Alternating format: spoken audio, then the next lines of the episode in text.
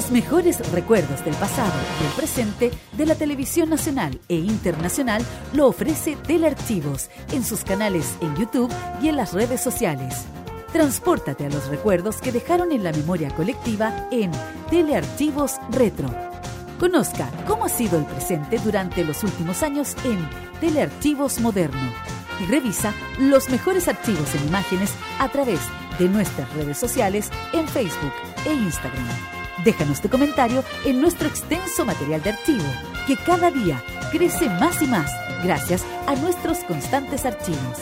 Entra y suscríbete en youtube.com, dale like en nuestras redes sociales y disfruta de estos grandes recuerdos. Telearchivos, rescatando el pasado y el presente de nuestras vidas. Este 2022 Vive Modo Radio. programados contigo. Desde hace cinco años, un grupo de frikis fugados de un laboratorio crearon una fórmula poderosa que transforma a cualquier persona en un fan del anime. Una fórmula que se ha distribuido en forma de millones de pastillas de animación japonesa por todo el mundo. No debo escapar, no debo escapar, no debo escapar, no debo escapar. Cápsulas que contienen música desde Asia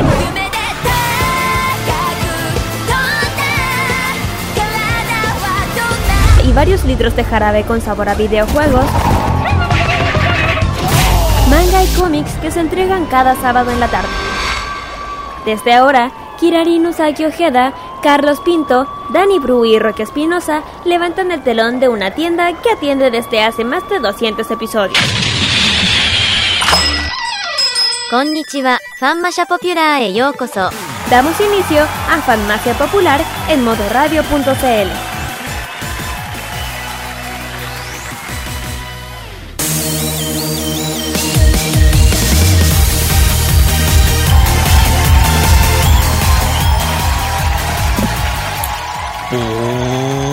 Hola, ¿qué tal amigos? ¿Cómo están? Esta es una nueva edición, la número 238 de estas cortísimas farmacia popular. No se me ocurre nada. Es que para qué, es que te salió. Hola, ¿cómo están? Cortísima farmacia. Cuando estuvimos en la pauta tú dijiste, tú dijiste otra cosa. Dije, Dije ah, cortísima por semana corta de esta semana. Y se nos vienen Ah. más semanas cortas después. ¿eh? Ah, Así que sean bienvenidos nuevamente a un nuevo capítulo de Farmacia Popular acá por Modo Radio. Así. Así es. Hoy, día sábado 15 de octubre de 2022, llegando a la mitad del mes. De repente, de un salto, saltamos del primer día y llegamos a la mitad. No me digas. No Y te digo, Y no me gusta nada. ¿Qué quieres que te diga? sí, el año se quiere terminar. Bueno, pues bien, igual, un año en donde, nos- en donde vamos a tener más libertades. ¡Eh! más Muy libertad. bien, Ya estamos ya. Así es. Adiós, mascarilla. ¡Eh! Hace rato estamos sin mascarilla. Hace rato que estamos sin mascarilla, pero igual tenemos que seguir cuidándonos. Sí. Exactamente, claro está, guardar. En caso que haya sospecha de contagio, recuerden, ahí hay que usar la mascarilla. Así que, Exactamente. pues bien, como ustedes sabrán, este día no estoy solo, sino que me acompañan junto a mí mis estimados amigos y compañeros desde hace bastante tiempo, desde la primera temporada de este programa. Saludamos con un cordial aplauso a Kiratin Usagi Ojeda y a Carlos Pinto Godoy. Chicos, ¿cómo están? Muy, pero muy buenas Ah, tardes. ahora voy a decir así. Konnichiwa, minasan. En japonés. Bien. Sí, pues ya, ya hablo dos idiomas, pues. Eh, claro, aquí estamos, un sábado bien entretenido, con muchas cosas, muchas, muchas noticias y además que, te digo una cosa, eh, es que eh, este mes es bonito, pero ¿sabes qué? Está empezando a hacer calor y lo otro que con el calor no me gusta nada porque están saliendo las pelucitas lindas de los plátanos orientales y está haciendo horrible. Deberían prohibir esas plantas. no sé de dónde son, ¿de dónde son? No tengo idea y no me interesa. Me gustaría saber. Pero también aparecen los bichitos, los Ah, mosquitos, no. y cosas más tan desagradables. No, miren, de todos los bichos le tengo un pa, pa- pa ahora las polillas gigantes. También esas cosas. Dios mira, porque apare mira, porque te de lo más tranquilo, no y, poder sacarla. Sobre todo cuando te chocan en la cabeza. Por eso, por eso. O cuando estáis durmiendo de lo más y sentí una hueá en la cara. Oh. ¿Para qué dice feo? Pero bien, Carlos Pinto Godoy, ¿cómo estás eh, bien, buenas, noches, buenas tardes a toda la gente que está sintonizando por radio. Igual felices porque estamos empezando otra jornada de farmacia popular, pero por dos cosas importantes. Mm, Primero, como ustedes ya saben, hoy- mañana es el día del, prof- del maestro. ah, sí. Mañana es el día del maestro. Saludos especiales a todos los maestros de nuestro país. Ah, sí. Y Roque, También. Así es. Soy profesor universitario, pero igual estoy incluido en el día del profesor. sí, feliz día, Roque. Y Gracias, ahí ta- ta- chicos. también, también mi profe. Se me había olvidado justo día. Se me olvidó. Sí. Y lo segundo es que estamos muy. Bueno, como ya saben, y creo que ustedes ya supieron a través de del capítulo anterior de The Weekend. Hoy día lanzamos este lanzamos el nuevo espacio, nuevo canal de streaming en el, en el Geek Fan Pop. Esperamos una buena acogida a toda la gente que está sintonizando por, por los M3U y algunas carreras por ahí. Pero igual estamos estoy contento de todos los que mm, hemos hecho de parte en estos años que hago en modo radio y ahora en esto. Así es. Pues bien, vamos a tener un programa lleno de informaciones, lleno de noticias, porque eh, después de ya, de hecho yo tengo nostalgia porque yo di la noticia hace ya, no sé si seis, seis años atrás, Ya. di a conocer la información exclusiva a través del sitio Anime Manga y TV, pero ya se confirma que se termina una conocida continuación para un manga que todos sabemos cuál es. Claro. También se anuncia el regreso de otro manga. Exacto. Muy, pero muy esperado. Sí. También hay novedades que dejó la pasada New York Comic Con, la cual vamos a revelar muy pronto. También vamos a hablar del debut que tuvo las conocidas series Chainsaw Man, porque dejó muchos, muchas cosas y sobre todo muchos memes. Uy, sí. Y también un tráiler que, eh, que ha causado muchísimo hype de un videojuego que está pronto a estrenarse a finales de este mes. Así que todo esto en el bloque de noticias de esta semana. También vamos a tener el Fashion Geek con nuestra amiga Kira, que vuelve a la cultura oriental y en esta Siempre. ocasión esto nació en una idea proveniente de la pasada reseña City Pop, porque Exacto. precisamente hablamos de esta, de esta forma de hacer teatro. Kira, cuéntenos. Sí, como la idea, claro, fue de ese capítulo de la cantante City Pop, que es el teatro Roku, eh, Rakugo. Vamos a hablar sobre este teatro an- muy antiguo de Japón, que es muy diferente al que yo una vez hablé. a- hablé. Eh, ¿Qué diferencia tiene Rakugo con el... Ya se me olvidó ya. El otro que una vez hablé. Eh, vamos a hablar sobre esto, qué diferencia, por qué es tan importante hasta hoy. De hecho, hoy, hoy en día además, hoy tiene que estar más que vigente esto. Así que eso, no mucho. También tendremos emprendimientos geeks que en Sí. esta ocasión van a estar dedicados a Los, los emprendimientos de este sábado 15. No, 15? Qui- No, 16. ¿O estoy mal? Sí. Estamos, a, 10 estamos a 15, 15. 15. Ay, perdón, que me que con toda esta cosa de, de- de que se va tan tarde la, el sol, me pierdo. Eh, bueno, por parte de Japón, productosgamer.cl, por parte de Corea, eh, Shopping Store Luda, Lubadi. Vamos a hablar sobre estos dos emprendimientos, eso, y dónde están y más. También vuelve la máquina del tiempo que en esta ocasión viaja al año 2006, porque nos vamos a tocar, topar con una serie muy popular ese año. Y creo que fue muy popular en todos los años posteriores, porque nos entregó mucho cosplay, Mm. muchas representaciones, muchas historias, muchas locuras. Al fin y al cabo, creo que debe ser una de las series más queridas por el público, sobre todo la primera década de este nuevo siglo. Pero lo vamos a revelar en un momento más. Y por último, Carlos Pinto, cuéntenos eh, ¿qué es lo que vamos a tener en el Ascent of Chart? Vamos a tener más K-pop para rato. ¿Por qué? Se preguntarán. Exacto. Un Sí. pequeño brazo del K-Mod. Sí, es es un pequeño pedacito del K-Mod, pero en esta oportunidad vamos a meternos con los oídos que han escuchado durante la semana según lista de Circle. Como ya saben, la semana pas el capítulo de K-Mod tuvimos con el ranking de Zumpy y ahora vamos a meternos con el tema de Circle para ver quién está en el primer lugar. Y les digo, chiquillos, en los primeros cinco lugares o diez lugares hay una agrupación que la está rompiendo con, con tres temas, de los dos temas. Ustedes ya me dan a entender. Ya adivino ya cuál. Sí. Pero bueno, todo esto más la mejor música para esta tarde de sábado 15 de octubre, acá en Espacio Popular por Modo Radio. Y ya dicho esto, nos vamos con nuestras redes sociales, Carlos. Así es.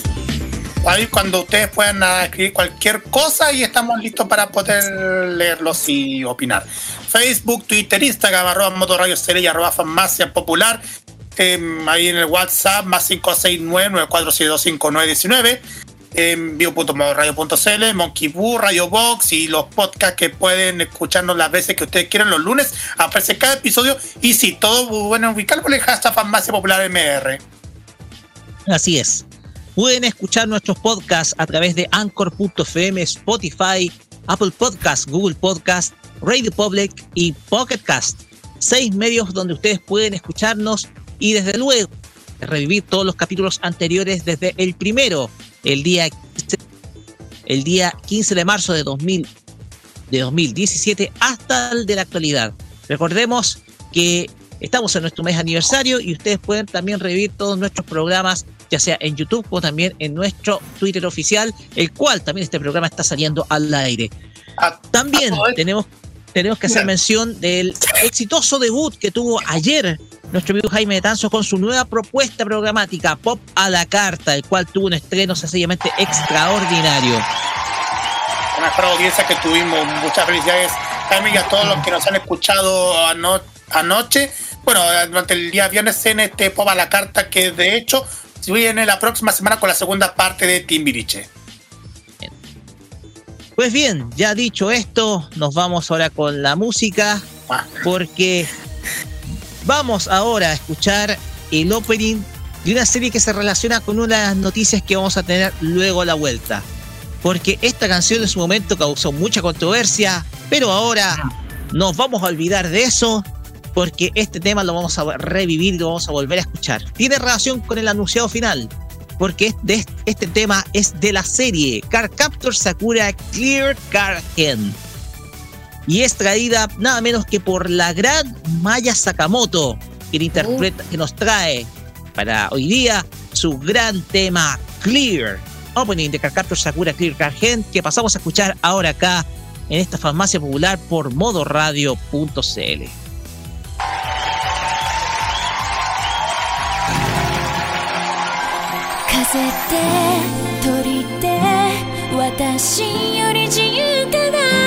翼がないなら走ってくは行き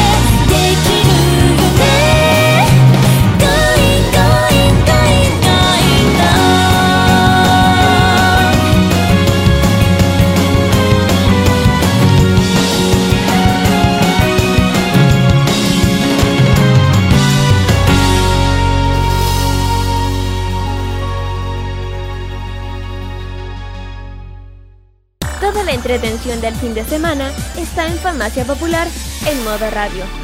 ¡Tontos!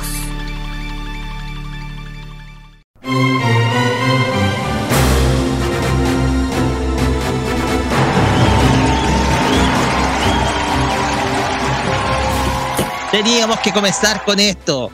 Sí, teníamos que comenzar precisamente con eh, esta música porque, desde luego, ustedes relacionarán esta banda sonora con qué otra obra? Con Car Captor Sakura.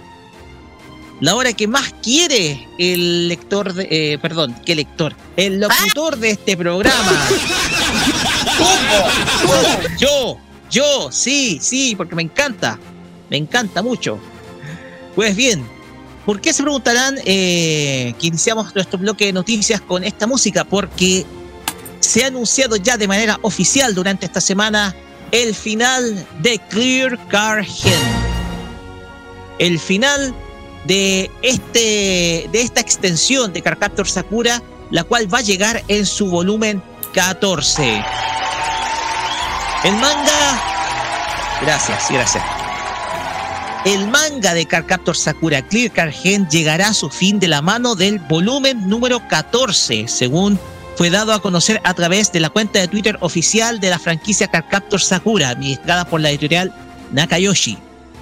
El volumen 13 se lanzó recientemente en Japón y junto con este es que se confirmó que la próxima entrega será el último número de esta secuela, la oficial de Carcaptor Sakura. Carcaptor Sakura Clear Car Gen del grupo Clamp comenzó su publicación en julio del año 2016 en la revista Nakayoshi. Esta historia sigue la historia de Sakura Kinomoto y contó con una adaptación a anime la cual se emitió entre enero y junio de 2018 y, con, y que contó con 22 episodios. En cuanto al último volumen, por el momento se desconoce la fecha exacta de lanzamiento, pero se sabe que llegará en algún punto del año 2023. El manga de Carcaptor Sakura, del grupo Mangakas Clamp, se publicó entre mayo de 1996 y junio de 2000, a cargo de la revista Nakayoshi de editorial Kodansha, y que, y que contó con una adaptación a anime que es la que es por todo conocida, lanzada en el año 1998 y también que finalizó desde luego en el año 2000. Pues bien, como ya ustedes conocen, como es ya de conocimiento público, porque ya esta información es oficial, el manga Cardcaptor Sakura Clear Car Gen, que les voy a contar de manera como curiosidad, me tocó y estuve, fíjense que estuve todo el año 2015 y todo el, todo el verano 2016, perdón, estoy hablando del verano 2016, en época en donde estaba haciendo mi tesis de posgrado, estuve atento todo ese verano a cualquier anuncio que se pudiera dar de este nuevo manga. Porque se estaba dando atisbos de que podría llegar algo en conmemoración de los 20 años del lanzamiento de este manga.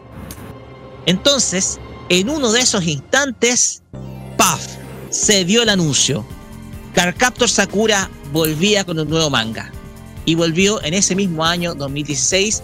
Y como ustedes sabrán, en el año 2018, del mes de enero, llegaría el anime con sus 22 episodios que fue producido por el estudio Madhouse. Comentarios muchachos al respecto de este anuncio.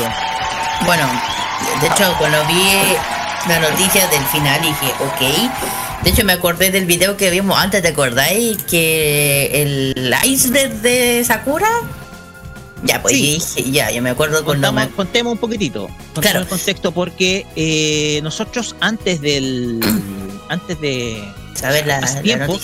Vimos, antes de saber esta noticia, vimos un iceberg que hablaba de todas aquellas cosas paralelas que tenía Carcaptor Sakura y que desde Muchas. luego eran cosas que eran misterios sin resolver y que tal vez nunca se resuelvan. Claro. Entonces, nosotros vimos algunas cosas, principalmente algunas cosas que son de, provenientes del manga, y desde luego, ahora que tú traes a esto ahora a colación, Kira, nos llama muy poderosamente la atención el final que está muy pronto a llegar. Por eso cuando, di este tema porque ya justo habíamos visto esto y sale esta noticia que ya llega al final, que es el número, el número 14, y es como, ya, aquí qué nos van a mostrar, anda tú a saber. porque como decía en el video que Sakura tiene muchos misterios, muchas cosas que uno es para calentarse la cabeza con todo lo que nos mostró ese video. Yo quedé loca con todo lo que mostró, con todo el universo que hay dentro de Sakura, si uno da- sin darse cuenta. Imagina, tienes que enterarte viendo un vi- un video para que te des cuenta lo que pasa en Sakura relacionado con otras con el universo de Clan, que es una cosa súper loca. Y, ya con esto a ver qué pasa con el final, qué va a pasar.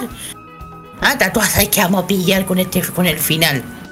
Yo no voy a decir nada, porque la otra vez con el iceberg yo me saqué una cantidad de spoilers de por un buque. Así que Spoilers necesarios respecto a lo que podía constituir, por ejemplo, la obra, posibles El final. conexiones con el universo Clam y todo lo demás. Claro, y además con este, si ya llega al final, ta, tú vas a saber qué vamos a pillar aquí. ¿Con qué final nos van a dar? Fíjate, Kira, que este final coincide con el regreso de Triple X Holic. Sí, po. De hecho, por eso se va a terminar Captor Sakura, porque ya los esfuerzos se van a ir dando para ya mostrar el final de Triple, eh, de Triple X Holic. Que también es un manga que pronto, prontamente va a volver. Sí, sí, sé que va a volver, pero es como, bueno, de, hecho en el video muestra la conexión que hay, si a alguien le interesa, claro, una conexión rara entre eh, X y Holly con Sakura. Hay, y la hay, y la hay. Así que yo digo, al final, mira, te juro, cuando llegara, sale, voy a tener que leerlo, pero cuando lo sepa al final, voy a calentar la cabeza de una forma. que- Mira, una yo lo que estoy pensando hacer, porque eh, yo he visto a nuestra ex invitada a Melanie Clow eh, estar leyendo el manga, porque se, se ha dedicado a leer el manga de Carcaptor Sí. Sakura Clear Cargen, Sí. va a ser, obviamente, para hacer sus tradicionales investigaciones. Sí. Eh, el tema es que eh, ha estado leyendo, ha estado comprando los volúmenes que se han estado publicando, claro está, los originales, Sí. sobre todo en Argentina, ha estado comprando los volúmenes y la cuestión es que eh, de a poco se van a ir sacando algunas conclusiones. Recordemos que el volumen número 13 que se lanzó, si no me equivoco, sí, el número 13, eh, se lanzó hace muy poco, por lo tanto aún no llega acá al continente, está No. pronto a llegar. El número 14 se lanzará el próximo año. No. Ahora bien, ¿qué cosas va a traer? Eh, no lo sé, va a ser muy, pero muy, muy enigmático. Sí, Yo va. estoy pensando leer de corrido la historia, porque hay cosas del manga. eh, Ahora bien, sabemos, estoy pensando leer el manga de corrido desde el primero hasta lo cuando se termine. ¿Mm? Porque la cuestión acá es que hay cosas que el anime, el primer anime, aborda mucho mejor que el manga. Sí, eso En sí. eso el anime tiene muchas ventajas. Sí, eso sí. Lo que sí es que el misterio es si la serie va a continuar, la serie animada o no. Ese Yo creo que misterio. sí, yo creo que sí. Porque igual quedó inconcluso, po. que igual quedó como ahí. El Mm. último capítulo quedó como ahí. Uy, a lo mejor la serie paró para que termine la- el manga primero. Y ahí Claro. ya después ya darle un fin a la serie. La segunda parte de la de Sakura, yo creo que va por ahí, porque, porque muchas veces ha pasado que la serie alcanza al manga. A veces ha pasado como Shingeki, que tienen que esperar un poco para que el manga siga un poco para ya darle un fin a la serie. Pues pasó con Shingeki, con Shingeki que ocurrió. Ocurrió algo parecido. Mm. Así es. Carlos Pinto. A ver, yo igual concuerdo tanto contigo y también con Kira sobre esto.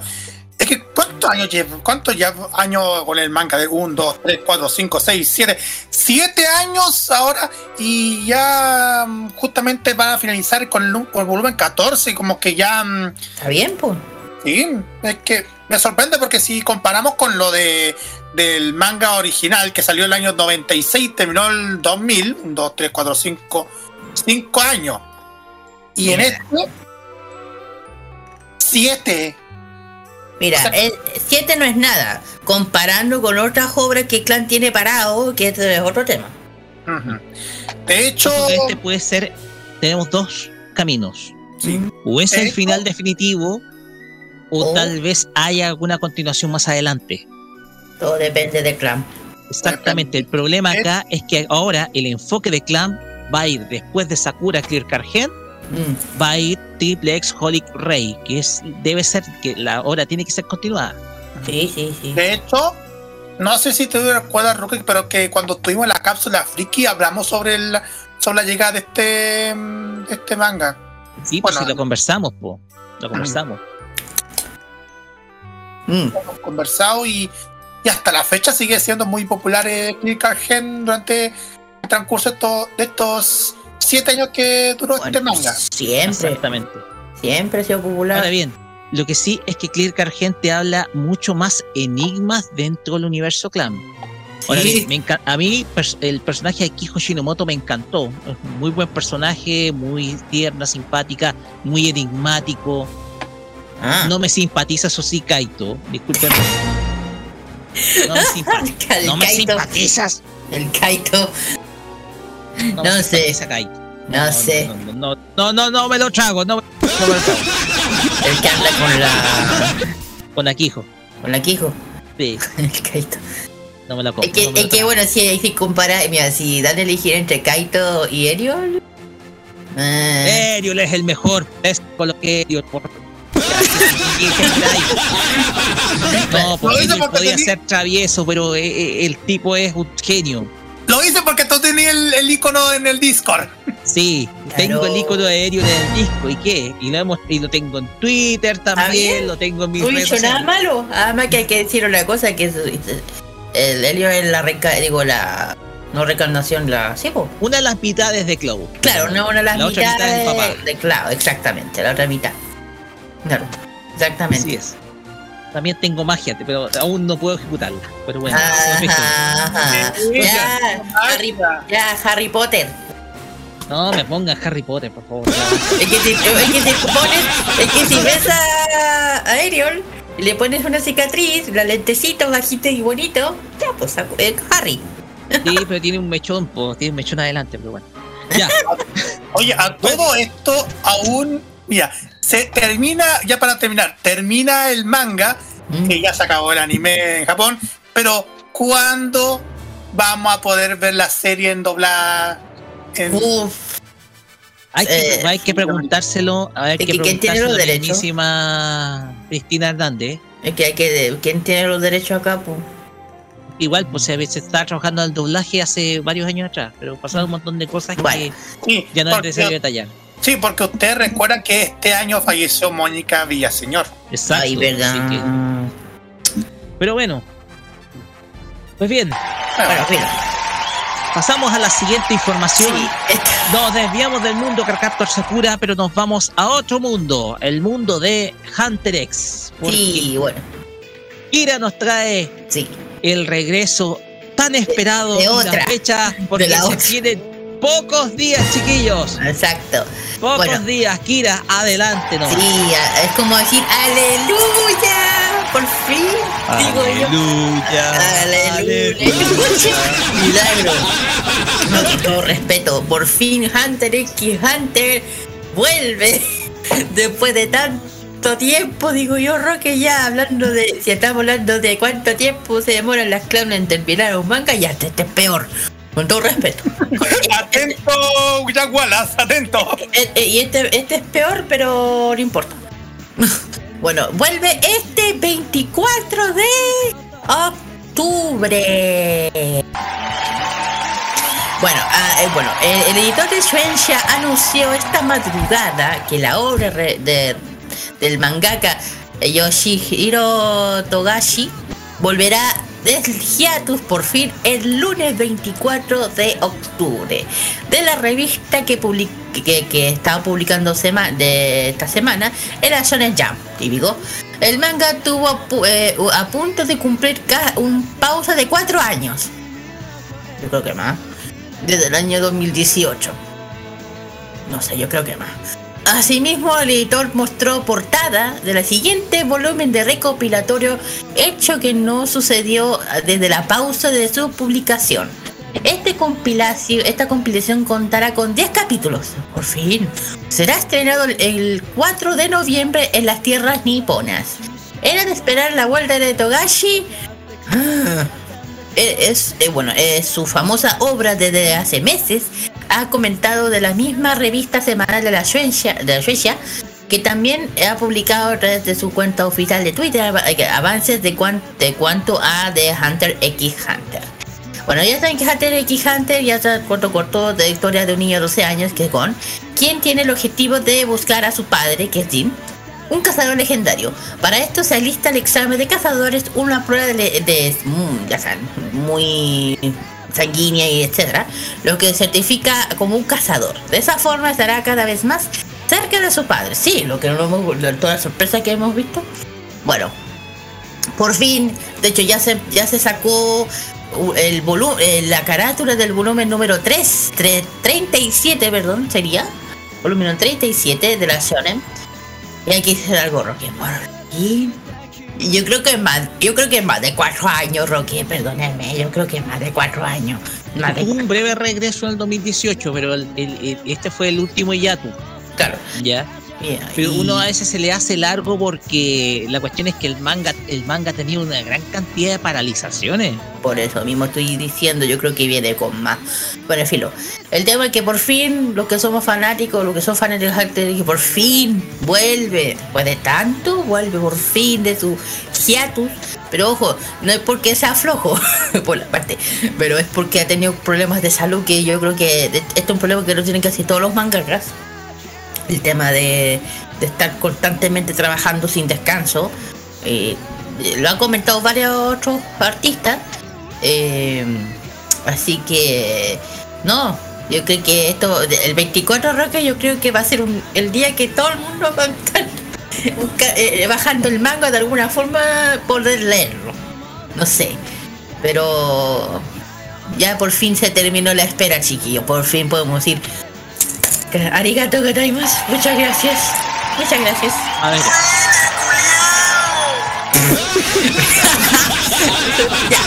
¿de dónde salió eso?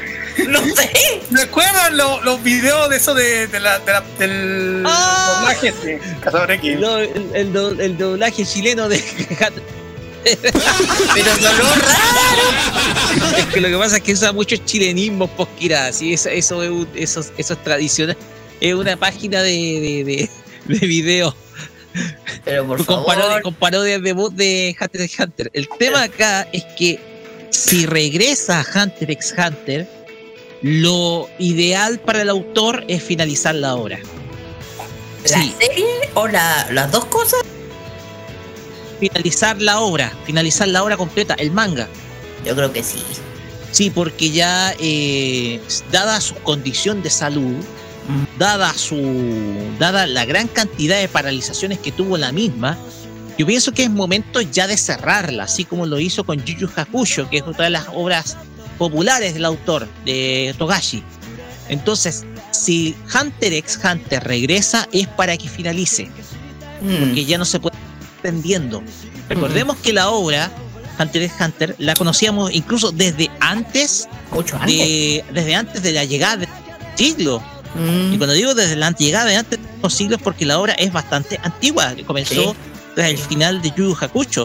Sí. Entonces, Hunter x Hunter es una obra que ya lleva mucho tiempo mm, y entonces la cuestión es que eh, es una se lleva publicando desde el fíjate, mira, la fecha. Desde el, no, El del tre- dos- 3 de marzo de 1998. O sea, que- lleva publicándose desde hace 24 años, pero Ajá. ojo, no de manera continua, como lo No. ha hecho otras, como, la, como lo ha sido, por ejemplo, One Piece, que es de la misma época, sino que ha tenido muchas interrupciones y que han afectado desde luego que el público pueda seguir de manera óptima la obra. Claro. Porque recordemos que las esperas han sido muchas. Ahora el manga regresa después de, ¿cuánto? ¿Cuatro o cinco años? Sí, por eso decía la que- cuestión acá es que el, lo ideal es que Togashi retoma la obra, debe ser para finalizarla. Sí, yo pienso que eso es lo mejor, porque con eso, ya finalizando la obra, yo pienso que puede tomarse un, un- un año, dos años sabáticos para después volver a, a- a si quiere hacer otro trabajo original nuevo, porque eh, si está en condiciones de salud bastante delicadas, yo creo que no, yo pienso que no puede seguir alargando más la historia.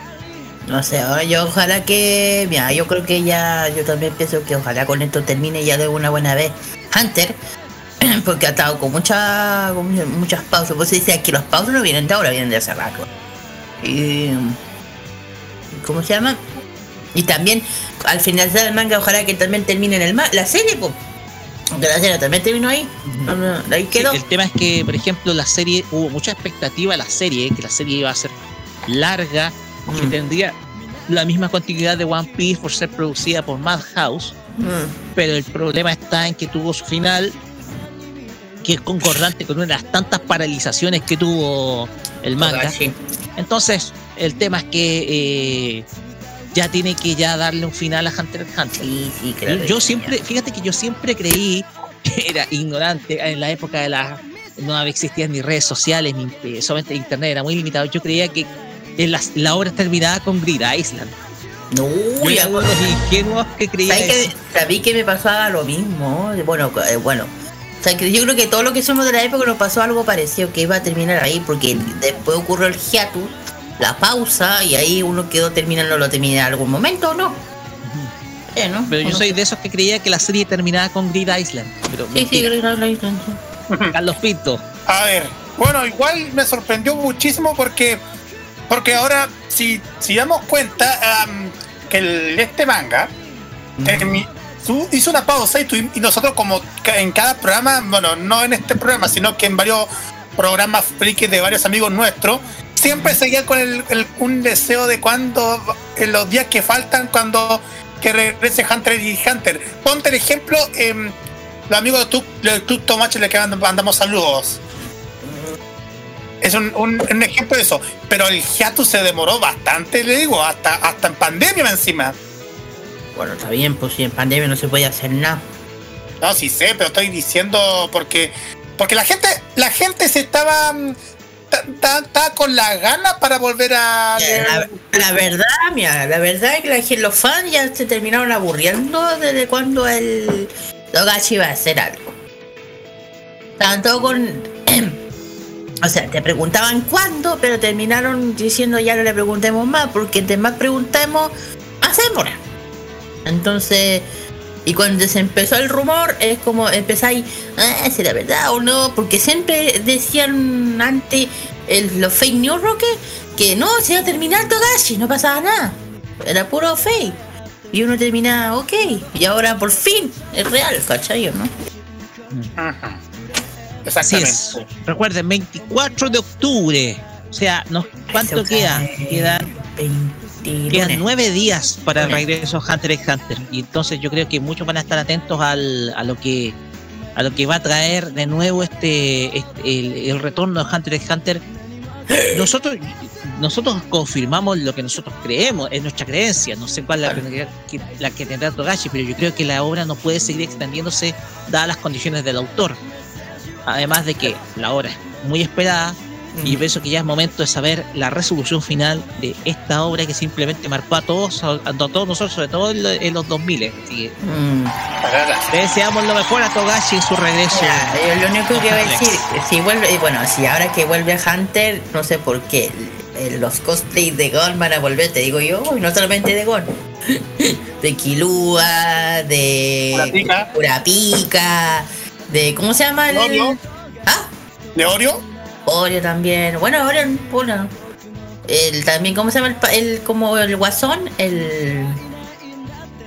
Creo Yo que, me acuerdo los principales. creo que... ¿Cómo se llama? Este que es como el guasón, que es como el guasón. De pelo, ro- de pelo naranja, que siempre molesta al Gon y al Kilua. Ah, ya, Ah. sí, sí. ¿Se Sí, recuerdas? No, pero ya saben que el cual, a cuál me estoy refiriendo. Ujú. Exactamente. Es la cosa niños. Mejor que no me alcanzaran a pasar el ramo Kill Pussy, o si no ella te hubiera dejado toda abierta. Ese mismo, ese mismo, el mismo. Bien, Carlos, ese es el mismo. Ese mismo, Dios mío. ese mismo. Dios mío. Perdón, perdón, que era justamente era el-. Hisoka, ese mismo, el mismo, el que acaba de hablar. Y ojo, Hisoka era muy cosplayado también. eh, Fue uno de Mm. mis personajes favoritos. Muy cosplayado, muy cosplayado. Me gusta la chica del Jenei Ryodan. ¿Cuál de todas? Hay muchas. Esa de la, la de lente, no sé cómo, no me acuerdo. Ah, de pelo cortito. Sí, exactamente, me encantaba Ah, sí. ella. Me encantaba ella. Era lo mejor. Eh, Bueno, eh, hablando de eso, bueno, el- otro de los cosplayers más hechos, aparte de ella, era la araña. La araña. Así es. El, eh, el líder. Ese era el más hecho. Y también la. ¿Cómo se llama la, la maestra? De Gon. La. La maestra de Gon Ikilua. No. Que se, que se ve bonita, pero el, el aspecto de ella es otra cosa. Deja buscar los nombres por mientras. Así que hace tiempo que no la Si veo. no me equivoco es Chizuku la, la chica. Sí, Chizuka, pero no le creas la, no le creas la apariencia porque realmente no es así. No, Chizuku es la del Rinjani Ryodan que me gustaba, me encantaba ese personaje. No, la otra, la maestra. Bien. Vamos a la siguiente información. Está a cargo de Carlos Pinto porque la semana pasada se realizó uno de los eventos importantes del año. Es la versión New York de la Comic Con. Así es. Y hubieron importantes anuncios y lanzamientos. Carlos, eh, todo suyo el micrófono. Gracias. Vamos a partir hablando sobre lo que pasó en la Comic Con de Nueva York porque se abrieron muchísimo, muchísimas novedades. Vamos a partir por parte. Warner Bros. Animation lanzará en a través del servicio de streaming HBO, Plus, HBO Max, perdón, me confundí con el canal. La animada de Velma, una reinvención completa del personaje que forma parte del elenco de Scooby-Doo. Esta historia contará el origen de Velma Dinkley, el icónico cerebrito de cuello alto naranja de la pandilla de Mr. Incorporated. A diferencia del toque familiar de la caricatura de Scooby-Doo, Velma será una serie orientada a adultos, teniendo inspiración principal a la exitosa animación de Ricky Morty y Harley Quinn. La productora, la ejecutiva será Mindy Kaling, quien da, también da la voz de Velma. Eh, Charlie Gandhi, que es el productor ejecutivo. Constanza Wu, que va a ser la voz de Daphne. Sam Richardson, que va a ser ah, Shaggy. Eh, Glenn Howerton va a ser la voz de Fred. Esas son las voces que, que están en, estado, en inglés. Todos ellos participaron en el panel especial de la New York Comic Con para aplicar la nueva dirección de la serie de comedia y terror. Como ustedes saben, este programa presentará a Vilma en sus años de escuela secundaria como una perdedora con anteojos. Ella no ha resuelto realmente un misterio en mucho tiempo, no desde que su madre novelista de misterio desvarió su de su vida. Y cada vez que ella intenta resolver un misterio es acosada por espantosos espíritus parecidos a zombies. Es un pequeño extracto de lo que va a ser este, esta, mm, esta nueva serie. Mm, pero me faltan más cosas. Sí, dale, dale. Sí. Por ejemplo, Disney Television Animation anunció varias, varias cosas. Por ejemplo, si hubo un panel. Vamos a ver, Cano, un, un panel de, mm, de todo el equipo, de todo el equipo que hace el, que hace la serie La Casa Búho. Porque para que ustedes cachan, ya se, ya en Estados Unidos se están transmitiendo la, la nueva temporada de esta serie, que en esta oportunidad va a ser una especie de, de tres capítulos especiales. Es así de larga duración, podemos decirlo. Eso fue una fue ahí con el primer panel de la serie y, todo- y donde algunos creadores y el elenco pudieron reunirse para hablar con los fanáticos sobre esta historia de, de estos personajes que han capturado corazones de manera de, po- de pocos universos ficticios lo han hecho. Es un pequeño extracto de que de estas de lo que ha sido el panel de la Casa Búho a cargo junto con Dana Rice y todo un elenco de actores de doblaje. Pero también eh, anunciaron otro- otras cosas.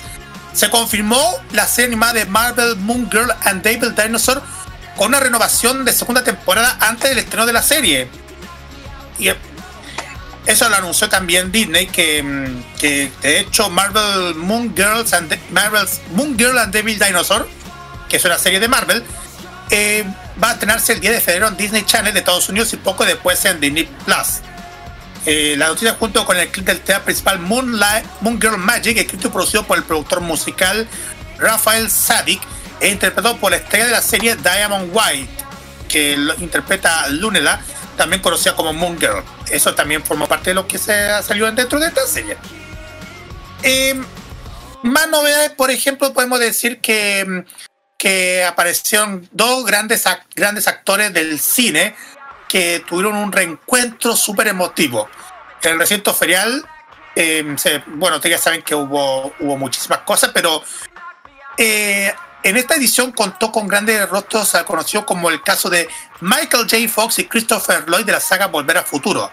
También estuvo Oscar Isaac de Ex Machina y Sebastian Stan de Infinity War. Esta serie que ya ha sido más, más polémica por el tema de la salida de, de, de HBO Plus, por lo ustedes saben. Y también atrás del cómic con Arthur Adams de X-Men y The Walking Dead o Dan Mora de Batman Superman World Finest Disculpa. 2022. Eh, el de Ex Machina, ¿cómo, se- el de Ex Máquina, ¿cómo se llama? El actor Eh, Sí, Oscar Isaac. o con Ex Máquina, la película de 2015, ¿cierto? Es- estamos dando la película de 2015, que es una película independiente, pero con efectos especiales increíbles. Es un drama, es un drama de una chica mecánica, y esa película le quitó el Oscar a la primera a la primera película de la entrega de la Guerra de las Galaxias, al despertar de la fuerza. O sea, ganó el premio Oscar, le gan- ganó el Oscar a los mejores especi- efectos especiales, siendo una película independiente. O sea, De hecho, está HBO, Plus, esta- HBO Max esta película, por si acaso. Continúo porque hay más novedades. Por ejemplo, esto, esto mm, eh, son novedades de, de animes dentro de, la, de Crunchyroll que han sido anunciadas en la Comic Con.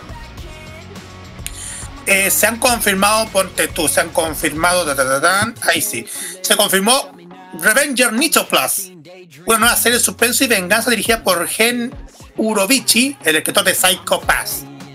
También se va a estrenar eh, The Ice Blade Sorcerer What Ruled the World, Cloud Hearts, en enero de 2023. Eh, eh, un hechicero Ice Blade aclamado con el más poderoso del mundo, el que heredó este título, Ray White, lucha por lidiar con, por su inmenso poder. Y también tenemos otros, By the Grace of the Gods, temporada 2, a cargo de Majo Film. También eh, podemos detallar que esos son de todas estas series, incluyendo también que el juego My Hero Academia de Strongest Hero se hace Plus Ultra, junto con el estreno de la segunda temporada de la serie. Y con este paso habrá nuevos villanos para coleccionar cada semana de octubre, comenzando con Shigaraki. Eso también se confirmó el juego dentro del panel de Comic Con. Eso forma parte de todas las novedades que hubieron en la Comic Con de Nueva York, de la cual voy a dejar el pase a ustedes para sus comentarios. A ver, voy a tomar la palabra porque fíjate que Vilma es uno de los personajes que ha ganado en el último tiempo mayor protagonismo dentro de Scooby-Doo. Incluso más que Daphne, incluso más que Shaggy. Porque Vilma se ha vuelto un personaje del último tiempo muy popular. O sea, es un personaje que, con el, que ha envejecido bastante bien, que ha sido valorado muchísimo más por el público e incluso da- ha dado paso a, a- a cosplays reinventando a Vilma como un personaje muchísimo más desinhibido. Entonces, el hecho de que Warner Bros. quiera hacer una nueva anim- animación solamente enfocada en Vilma, te habla de lo que de, de que está viviendo una reinvención en los tiempos actuales, en donde ya no es el típico personaje lerdo, la típica chica de lentes que puede ser inteligente y demás, en, en una época como finales de los 60, en plena época hippie, sino que hoy en día la vemos como un personaje muchísimo más desinhibido, muchísimo más seductor incluso, incluso reinventado. Entonces, esto ha sido algo que, eh, algo que se ha visto en redes sociales, la reinvención de Vilma como personaje, y Warner Bros. Coge precisamente esa idea para transformarla en una serie solamente dedicada a ella, dada la popularidad que ha ganado en el último tiempo el personaje. Sí, eso sí me iba a decir. A, a lo mejor, bueno, la, de hecho a mí, la, la- de to- a mí también me gusta la Vilma porque la, encuentro que es como la representación de la mujer hoy en día eh, más empoderada. No sé, creo, creo que la quieren ver, pa- la quieren sacar más de ese lado. Porque, claro, entre todos los cosplays que se hacen los personajes de, de Scooby-Doo, aparte de la, de, la, de la Daphne y el Shaggy, y el que la que más he visto siempre es la Vilma, siempre. Claro, que no voy a decir que a veces se les pasa la mano un poco el tema a la Vilma, pero ya, ya, ya sabéis para dónde voy, pero no lo digáis. Eh, no, igual digo, a mí me gusta harto la Vilma y yo dije, de esas mujeres, claro que eh, la quieren sacar de la misma la misma chiquilla lerda que no que, que es inteligente, no. Y creo que la quieren ser como representante, que, como representa a las mujeres hoy en día, ¿cachai? Que no, no siempre tiene que ser la, la niña bonita, flaquita, ¿cachai? un poco, salir un poco de eso, como hoy en día. Entonces, igual llama la atención y el tema de que le hagan eh, una sola de Vilma. eh, lo digo por Scooby, porque todo el mundo sabe que sin, sin Scooby, el perrito, eh, porque el icono es Scooby. Y bueno, ojalá que de la Vilma va. En la Vilma, algún momento tengamos a ver a la Scooby, porque yo creo que lo, lo integrarán, porque es, el, es parte de, ¿o no? De Scooby. Exactamente. Tiene que estar. Tiene que A lo mejor puede ser, puede ser que tenga un cameo, pero como te digo, la serie va a estar dedicada a Vilma. Sí, pero. Y, y desde luego va, va a tener, desde luego es un spin esto es un spin-off de Scooby-Doo. Sí, de Scooby. spin-off paralela. Sí, Scooby. Pero Scooby es de Hanna, era de Hanna Barbera, ¿no? Sí, por, eso, eh, Sí. Warner, eh, eh, Warner es propietaria de todas las, Sí, todos sí. los franquiciados de Hanna-Barbera, de todos los personajes. Por eso, por eso, como dijiste, Warner quiere sacar un poco de esa antigüedad, ¿no? ¿puede ser? De lo que es Scooby, de la de Hanna Barbera, digo yo. Bueno, lo están haciendo ya, pero lo están haciendo con las series locas que están haciendo con lo otro. Que no voy a hablar. Ya sabes, cuál- ya sabes cuál es lo que me estoy refiriendo. Sí, exacto. Ya, Pero igual hubieron pocas novedades, ¿eh? pocas. Igual hubieron pocas novedades. Sí, No, bueno, hubieron ahí ah, ah, que hubieron muchísimas cosas, hubieron tantos paneles de presentación y todo eso. Pero más que más que una presentación es por lo que vas a hablar ahora, Roque. ¿No? Así es. ¿Por qué? Porque No, le toca no. la Kira, pues. Carlos. Sí, más que nada, eh, ¿A dónde fuiste? podemos hablar de Man, pero el tema es que, a ver, ya para ir cerrando, de New York Comic Con, eh, la cuestión es que, a ver, lo del reencuentro entre Michael J. Fox y Christopher Lloyd me parece extraordinario, un, dos iconos de la década de los 80, son dos iconos ochenteros. Eh, me parece muy positivo este reencuentro, desde luego, ah, de dos actores que igual Michael J. Fox no lo ha pasado muy bien últimamente, No. porque ha estado tratándose de su, de su enfermedad, ahora se ve mucho mejor. Eh, también eh, esta, esta presentación de estos paneles, el, el actor que estuvo en Ex Machina, porque, a ver, Ex Machina, para aquellos que no, no cachan la película, porque es una película independiente. Ex Machina ganó el Oscar a los mejores efectos especiales y visuales en, en, eh, ganándoselo- ganándole el Oscar incluso a la- al despertar de la fuerza de Star Wars, la Sí, primera, lo la primera saga, en una época en donde todo estaba hypeado con el regreso de Star Wars, Mm. en la que cual resultó ser una estafa, digámoslo, mataron a Han Solo, ¡Ah, no hablé de eso! pero Ex Máquina, siendo película independiente, tiene excelentes efectos especiales. Y ojo, estamos hablando de un drama. Es un drama de una, de una chica mecánica, de una, de una joven mecánica, la cual tiene que verse expuesta sobre todo a- al, al mundo del, de- del deseo, sobre todo de parte de, de- de- de los seres humanos, de los hombres. Entonces es una, es una tremenda historia del tipo iRobot de Isaac Asimov, pero enfocada principalmente en una máquina femenina. Y desde luego, eh, todas, las, todas las novedades que, que hubieron, de hecho, incluso, ya para ir cerrando, adivina quién estuvo en, eh, en Nueva York? ¿Quién? Pavivi World Cosplay. Estuvo ¡Oh! en, la New York Comic Con. Ahí, estaba metida para allá. Oh, mira, Así que le mandamos nuestros saludos a ella.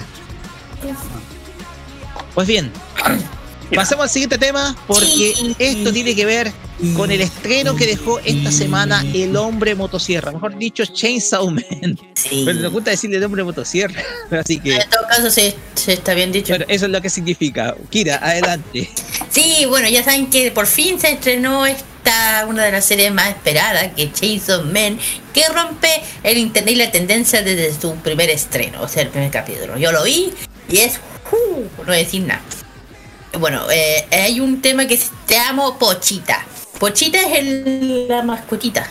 Hoy se estrena, bueno, se estrenó ya Jason Man, o el muchacho eh, Sierra. Tierra. Sí, motosierra. Sí. Claro, ya. O bueno, eh, nadie le, bueno, eh, nadie le gusta el anime puede ignorar eh, un su esperado lanzamiento, en tanto ha logrado una tendencia mundial en la plataforma de Twitter y ha alcanzado un tropic, eh, trending topic, cuidado, número, eh, número uno de los de estos momentos. Su impacto se puede ver como Twitter le dedicó un emoji en cada una a Pochito, que es la mascotita chiquitita que tiene un perrito. El hashtag JasonMan. Asimismo, varios usuarios han estado creando memes con esta gran ocasión. Claro, y bueno, eh, de, bueno, corto, corto, Denji, bueno, es un adolescente que vive como casa, casa, como ca- casa demonio, más o menos. Eh, y eh, que vive con un demonio motosierra, que es Pochita, que como el perrito, debido a la deuda que dejó su padre, eh, no sé si quieren que diga lo que dice, un poquito lo que para que si alguien la vio bien. Que ha dado, que ha estado viviendo una vida miserable, un cabro ojo de lo- mientras que paga la deuda de, de su padre. Y bueno, de ahí no voy a decir qué pasa, pero de ahí de cómo el tema se relaciona un poquito con, eh, con Denji. Claro, yo la vi, el primer capítulo, oye, es espectacular, lo único que les voy a decir lo único que les voy a decir, ¿se la quieren ver? Em, si son sensibles, am, no la vean. No la vean. Lo único que decir. Eso sí, la cantidad de memes que han hecho, como dice aquí, es para reírse. Por ejemplo, hay una que dice... ¿Por qué tan elegante Homero? Ah, hoy se estrena Jason Man, muchacho. El tradicional meme del- sí, es verdad. Eso pasó, eso sí, también. Lo mismo cuando anunciaron la, la nueva temporada de la Casa Búho también pasó igual. Claro. Y por ejemplo, Ese, sale... ese meme siempre se usa cuando llega algo importante, un evento Claro. Claro, y de repente salió otro meme que hubieron memes respecto a, a- a- eh, no solamente hubieron memes sino también eh, escenarios o escenas que se inspiraron en algunas películas del pasado escenas inspiradas en películas del pasado De también hecho, de hecho películas hay de la década del 60 Sí. De hecho, hay un, hay un meme que salió con el Papa eh, Francisco y dice te diciendo te amo, pochita. de hecho, ojo, esa es una palabra que sale en la serie, pero no sé dónde sale. Eh, pero igual, veanla, el primer capítulo, desde el primer capítulo, chiquillo, empieza fuertísimo. Y eso es como ya, vamos. Y no, es espectacular, espectacular el tema, ya digo, si son sensibles, no lo vean porque eso es pura carne.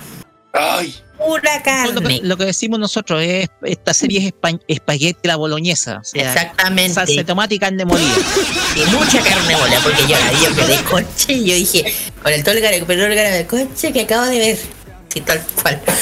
Es mezcla de matadero con faenador, algo así. Algo así. Algo así, pero digo, a mí me encantan estas series, que les voy a decir? Me encantan. Así que yo, yo, yo creo que ya este va a ser, esta serie creo, creo que va a ser la siguiente.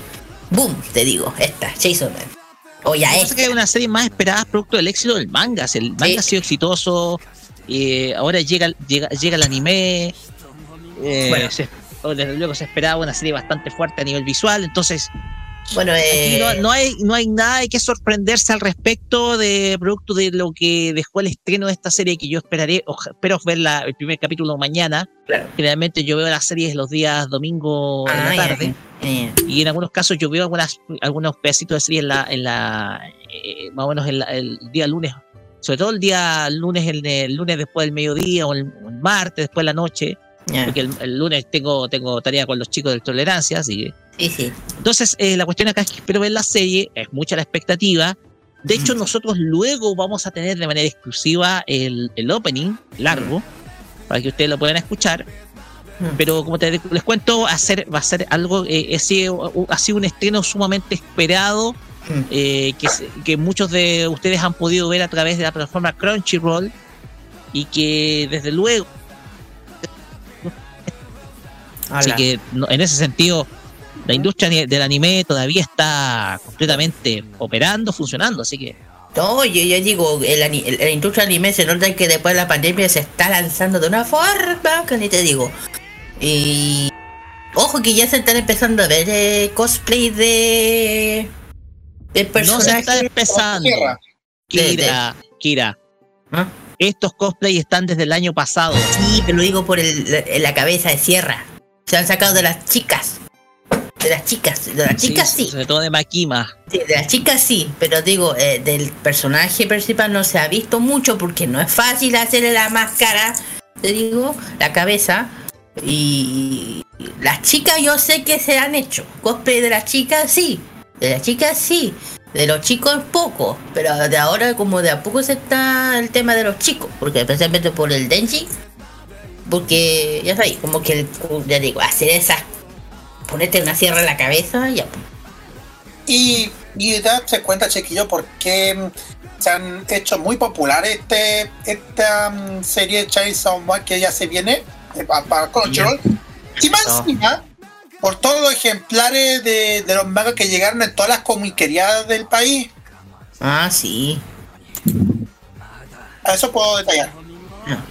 Ok. Así es. Yo, como digo, espero ver mañana el primer capítulo de la serie. Vamos, voy a ver que voy a emitir una opinión. Yo creo que mi, como siempre lo hago en mi Instagram y un poco también en mi Twitter. Así que veamos qué es lo que me va a esperar esta nueva animación. Esta animación que hoy en día yo creo que eh, va a ser la animación que va a esta temporada otoño japonés 2022. Así que vamos a ver qué nos lleva Chainsaw Man. Y, y nada, Mañana vemos la serie, mañana vemos el primer capítulo y voy a emitir una opinión al respecto. Bueno, yo creo que al igual que Cyberpunk, tal vez me reviente mal la cabeza. Animaciones locas y todo. demás. Pero bueno.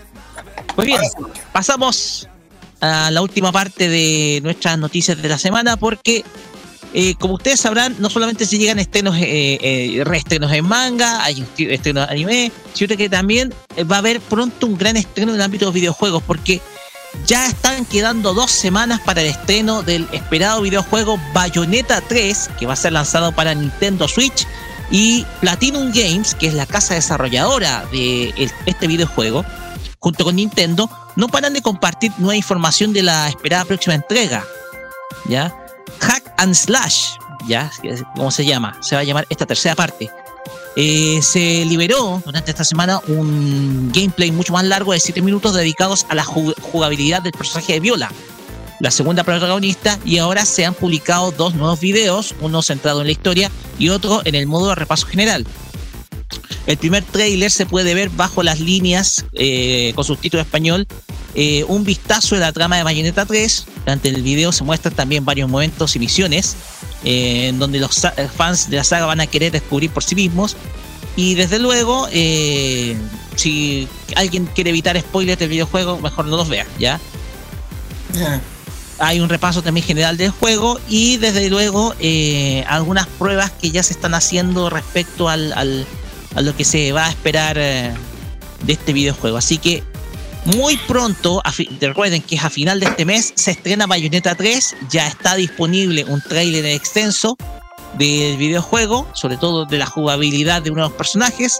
Así que ustedes, solamente toca a ustedes ver qué es lo que va a traer precisamente este esta nueva historia, muchachos. Mira, yo soy fanática de la bayoneta. Yo, la, yo compré el primero y me lo di vuelta en un 2x3.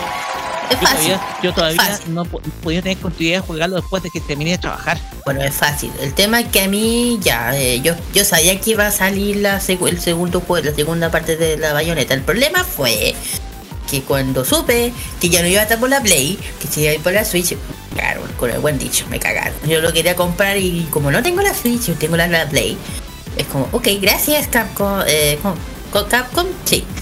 Y digo, Capcom, Eh, Platinum Games. Platino, Platino King, muchas gracias. Me acabé de quitar uno de mis juegos favoritos que es la bayoneta. Eh, y me dio una rabia, Roque, eh, que yo no voy a. Es como, no voy a comprar la Switch solamente para comprar la bayoneta, aunque me encante. No lo voy a comprar. Puedo querer mucho a la bayoneta, pero no. Y. O sea, me hubiese gustado que la bayoneta lo se la hubieran sacado para PC, ahí sí. Ahí sí que lo hago, la compro y la juego, pero lamentablemente no. Y bueno, Bayonetta me encanta. Es, son- es como. Es, es como la. Voy a decir, es como la. La Yuko, pero más sexy, más atrevida, más empoderada, ¿cachai? Más. Exactamente. Además que es bruja. Bruja, claro, exacto. Aparte que es bruja igual que la Yuko. Pero es más. Es de esas mujeres que no tienen ningún pudor de, de, de mostrar lo que es.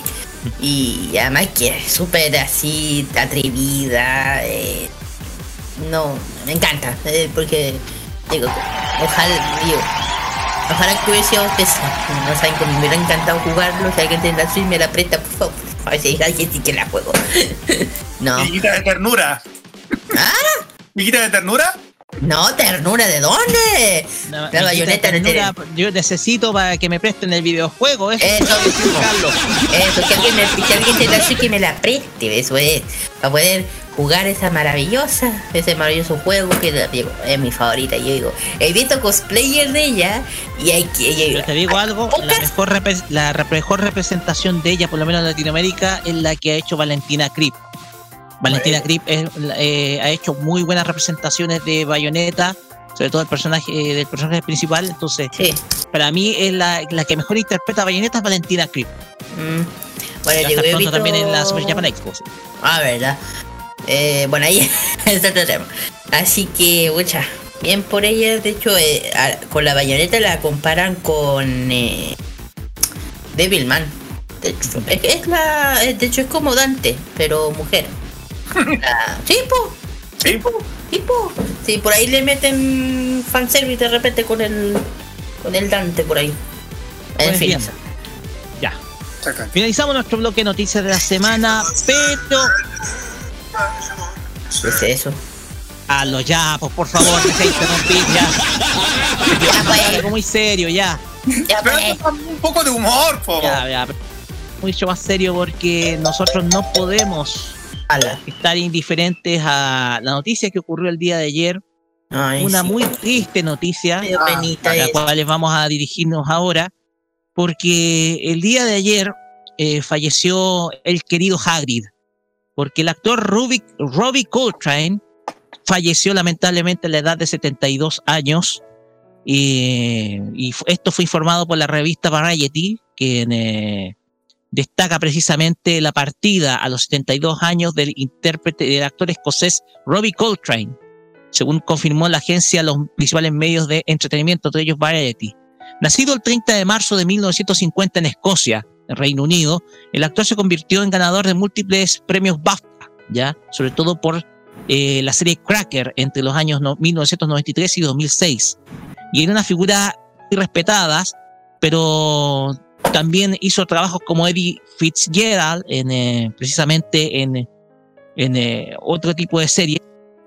También hizo otras representaciones, también eh, actuó en la película GoldenEye de James Bond, también, y también en la película El Mundo Nunca es Suficiente de la misma saga, pero en donde se, más se le recuerda es su interpretación como Rubeus Hagrid, personaje de la serie Harry Potter, la serie de novelas llevadas al cine desde el año 2001 y desde ello la, la fanaticada de Harry Potter mostró su mostró sus lamentos, entre ellos eh, un mensaje que le da eh, el actor eh, Daniel Radcliffe en donde dice me siento increíblemente afortunado de haber podido conocerlo y trabajar con él declaración que hizo el actor Daniel Radcliffe, quien interpretó a Harry Potter, Ah, y que desde luego siente precisamente la partida de este querido actor que encarnó los personajes más queridos dentro de Sí. la saga Harry Potter y llevada al cine. Así que canse, me dio penita, me dio penita, yo tenía un cariño, me le tengo un, le tenía un cariño. Bueno, aquí, aquí en nuestro país tenemos nuestro Hagrid, que es parte de la de Chile, y le manda un saludo también al- a, él, que siempre está ahí con el traje de Hagrid. Que, mira, te que lo conocemos, con el calor lo conocemos y no tan ganas de abrazarlo, no sé por qué, así como lo da el Totoro. Y muy- eh, yo, yo creo que es el sentimiento que cuando tú ves a Hagrid, el verdadero, está esa sensación de querer abrazarlo así, dándote. Ya, pues. Eso, feliz, bueno, lamentable, paz descanse. Bueno, se sabía que tenía problemas de salud él. Igual penita. Penita, penita. Ya lo vamos a ver más al. Pues bien, con esta noticia que igual afecta mucho a los que seguimos en las películas de Harry Potter de siempre, Sí. nos vamos ahora con la música y le dejamos a usted, Carlos, que presente precisamente las canciones. Exactamente. Igual saludos especiales a la gente la, de Harry Potter Convention Chile que, mm, que son los organizadores de Potterfest. De hecho, ya Fíjense que el- perdimos primero a, al profesor Severus Snape, ¿Verdad? ¿sí? también. Así que hay dos ya dos actores conocidos dentro de esta saga y muy queridos que partieron. Así que, Exactamente. Bueno, y también, y también Carlos, démosle nomás. Sí. Bueno, también igual recordamos, chiquillos, que tenemos muchísimas sorpresas para más adelante en Farmacia, pero ahora vamos derecho, derecho a la música porque vamos a escuchar esta, estas dos artistas ni son que ustedes ya, ya lo conocen, han, han sido una parte de la generación del J-Pop de fines de los 80, comienzos de los años 90 y que tuvieron series animadas por su nombre. Primero vamos a escuchar a Rico Tamura con este tema llamado Honky de su álbum Myself, que, que también ustedes saben que Rico Tamura tuvo su protagoni- protagonismo en la serie Idol del Sexo de Rico, ese anime, que lo mencionamos una vez. Y después vamos a escuchar a Yoko Tanaka, una artista J-pop que, que apareció así de su historia en el anime Yoko Soy Yoko, con el tema llamado llamado Yuji no Crescendo del álbum Invitation. Vamos y volvemos con el Fashion Geek.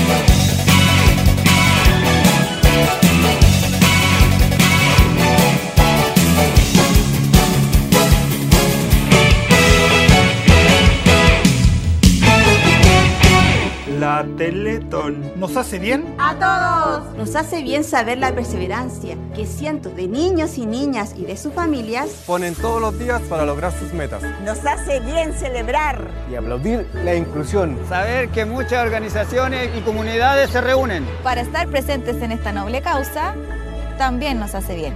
Y nos hace bien ver la entrega de cientos de voluntarios. Trabajadores y millones de aportantes que permiten dar continuidad a esta gran obra. Que es de todos. La Teletón nos hace bien a todos, todos los días. Teletón, 4 y 5 de noviembre y todos los días. Ellos no calientan a nadie, pero les empelota la clase política. Descubre las sorpresas que trae el nuevo Tolerancia Cerdo. Los lunes a las 19.15 y los sábados a las 21.15 hora chilena. Alegra tus noches con The Weekend. Vive Modo Radio. Programados contigo. Toda la onda de Oriente lo encontrarás solo en nuestra compañía. Vive la onda friki en la compañía de Modo Radio. Programados contigo. Toda la moda de Oriente y las curiosidades de Japón están junto a Kira, su fashion geek, en Farmacia Popular.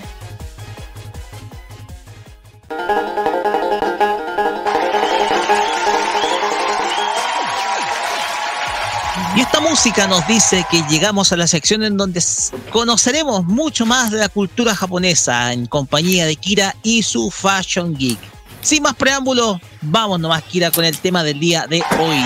Así es, vamos a hablar de lo que, bueno, de lo que, porque me dio una idea.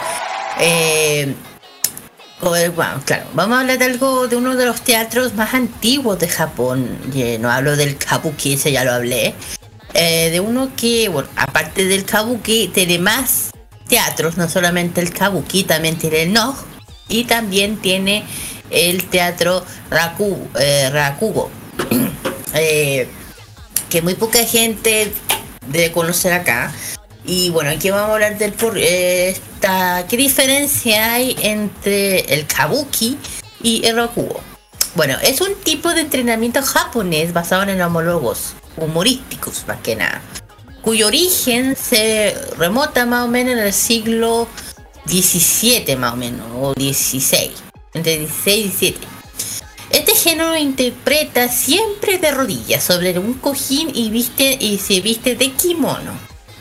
El rakugo, el rakugo eh, consiste en una serie de ancestros humorísticos o ancestros o uno o anécdotas, por decir, una narración o una narración jocoso de referencia cotidiana junto con los otros signos de la antigüedad. Bueno, el Roku, se remota más o menos a la final de la era Muromoshi, eh, más o menos el año y eh, era, eh, es un tipo de espectáculo que se desarrolló durante la era Edo, entre la 1613 y 1867, más o menos, y ha mantenido su popularidad hasta hoy en día. El Rakugo se suele hacer principalmente en una sala de espectadores o espectáculos que se llama Yose. ¿ya? Eh, el, un yoku, yokugoka, artista de, de, de este arte, atraviado que se, que se viste con un kimono y se sienta sobre un kosa, que es como una, como, es como un- una almohada grande, y cuenta una historia divertida, adaptándola a roles tanto masculinos como femeninos. Los artistas, eh, estos artistas no utilizan nada más que un abanico y un tenugi, que es una toalla japonesa como accesorio para apoyarse en su actuación, que consiste en la interpretación de las historias cómicas, escogidas entre los temas diferentes que suele durar aproximadamente entre 15 y 20 minutos, no más. Claro. Eh, la historia eh, se caracteriza por un ochi, que es final ingenioso, un final ingenioso, que sirve para concluir una un fundación exitosa actualmente. Hay más de 425 Roku, eh, Rokuoka en Tokio, formados en cuatro escuelas diferentes y más de 200 en Osaka. O sea, imagínense. Y a lo largo de historia siempre ha habido un número, numerosos maestros, conocidos como Meijin, Meijin o gran maestro, si más o menos. Eh, el estilo, bueno, eh, ya dije que este estilo, bueno, esta tradición, ya dije japonesa, durante es un momento de la, epa- de la, de la era Edo. Y hoy en día cambia, se ha convertido en un arte de desarrollo, una profesionalidad, unos profesionales denominados eh, ro, ro- ro- Rakuka, perdón, Rokukokai, sí. Existen dos grandes corrientes. Uno es el Rokoku de la era Edo, eh, Edo eh, Ra- Rakugo de la región de Kanto y la de Kamigata Rokugo que es de la, región de Kansai.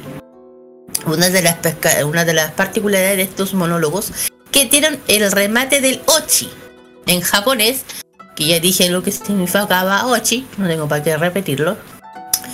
Eh, y los Roku, los Roku Goku interpretan varios personajes de monólogos utilizando expresiones eh, corporales o manos. Estos humoristas visten siempre de kimono. Eh, habla- hablando sobre, sobre un cojín que ya lo dije cómo se llama, es el sabutón. Entre otros objetos habituales que suelen utilizar los abanicos de papel, pañuelo, todo el demás. Trata de prescindir de cualquier tipo de... eh, aumentaría el, el estrés de estimulación, expandir la imaginación del oyente. Del oyente más que nada. Eh, es más que nada que eh, es es un. El Rokungo es una forma tradicional de entretenimiento basado en monólogos chistes. También. O largos cuentos. O de largos cuentos. De relación eh, del antiguo Japón. ¿Ya? Es más que nada por ese lado. Y bueno, y se sabe que los artistas multifacéticos cambian de voz de acuerdo al personaje que interpretan. O imitan. Ciertos sonidos. Estos conta- eh, también eh, estos también son también son humoristas más que más chistes que hacen muchas ocasiones dialectos que usaba la antigua Edo. El, eh, actualmente el actual Tokio ya que es ahí donde el, este arte es realmente popular, o sea en Tokio más que nada y en Osaka. Eh, como muchas de las artes escénicas en Japón, eh, el rokuku también comienza siendo un arte interpretado solamente en la clase alta. Cuidado con eso. Fueron desarrollados los mon- eh, por los monjes budistas ah, y poco a poco fue ganando popularidad o demanda por parte de los señores feudales, ya saben, en esa época la era Edo, o el Muromachi, quienes lo adoptaron como una forma, sus formas de entretenimiento exclusivo. Típico. Y durante la era Edo, el arte de este monólogo se extendió también hacia los plebeyos, hacia, gracias a que empezó a surgirse más artistas, compositores de la obra. Y bueno, y este, este arte fue tomado, fue empezando a tomar la forma que conocemos hoy en día, que se hizo buen lugar entre las artes escénicas tradicionales, la mayor popular en Japón. Eh, es lo que más puedo hablar de esta serie, de- del tema de Roku. Bueno, un tema, no sé si les interesa. Eh, hay una serie de anime que justamente habla muy bien de esto, que se llama, bueno, el nombre lo dice tal cual, de, la Evo a Showa, Showa Gero Raku, Roku, eh, Rokoku Shinju. Es una serie de anime que justamente habla sobre esto. Yo que mucho, lo digo que no sé si anda, no se dieron cuenta. Eh, fue hecho por Estudio D. Cuento corto. Es un, bueno, es una historia acaba, de un chico eh, para ver que que tiene solamente un objetivo convertirse en, en aprendiz de Yakumo, que es un gran maestro de justamente del Rokugo. Este arte japonés que ya que contar historias bueno, de ser aceptado por eh, Yakumo, que es el maestro, y conocer a la protagonista, que es la principal, Kosatsu, la hija de otro de los eh, exponentes muertos de manera trágica. O sea, viene de una familia tradicional de esta de esto. ¿Por qué lo cuento? Porque se han- esta es una de las series que habla muy bien de lo que es el Rokugo. Eh, Dentro ya saben que eh, eso, eso, eso sí es una es un manga yosei de 10 capítulos, algo le interesa. Eh, drama histórico y rokugo. Habla de las tres cosas importantes de lo que es realmente el rokugo. Y yo digo, muchas veces la serie de anime interpreta muy bien lo que se trata sus sus eh, sus tradiciones. Y justamente esta serie, si alguien la quiere ver, les recomiendo, habla muy, muy, muy bien, lo interpreta súper bien. Eh, todo este tema, de hecho, hay una cantidad de trajes. Tiene dos temporadas, eso sí, tiene dos. Tiene dos. Eh, es muy interesante, muy buena. eh, y también ha sido adaptado a OVAs y dos temporadas. Eh, ¿Qué más? Eh, bueno, esta es la diferencia de lo que es el teatro a la diferencia del kabuki, que ya lo he dicho, que es muy diferente, que representa a un teatro. Es teatro que representa, que hacen de representaciones de Oni y otras cosas, dentro de lo- de los personajes espirituales, este que es más, como dije, son artistas humorísticos, más o menos, solo que dan el humor, el humorista, el, el humor que hay en Japón, más o menos. Eh, ha durado. El humor tradicional. Claro. Y por ejemplo, hoy en día en Japón, en lo- los teatros específicos ofrecen espectáculos de rokugo diario de forma prácticamente regular. O luego hoy en día. Son una buena opción para disfrutar el estilo de espectáculo en vivo. Entre otros, estos teatros dedicados a lo que son en Tokio, en Shinjuku, por si le interesa estando allá. eh, uno es bueno, eh, bueno, ya sé dónde está, los que están allá. Otro es en Asakusa, eh, Sakusa Eiji Hall, en japonés. Bueno, y también hay uno en Inkikoburo, no estoy hablando dónde están estos teatros. Otro también dije que las otras partes están en Osaka, en el teatro Temna Tenji y en, en Shao Shue Shirotei de Shinjuku, eh, Shinjuku. Y la entrada para un adulto cuesta, bueno, tiene su precio, 330... Ah, 3 yens, de, de, eh, como 3 lucas. Eh, aunque el precio puede variar según la interpretación actual que se haga de ese momento, eso sí. El programa se sí cuenta con, ya dije la historia que se basa, generalmente ya lo dije, muchas cómicas historias, basadas en humanos, protagonistas de ciudadanos típicos de la Edo.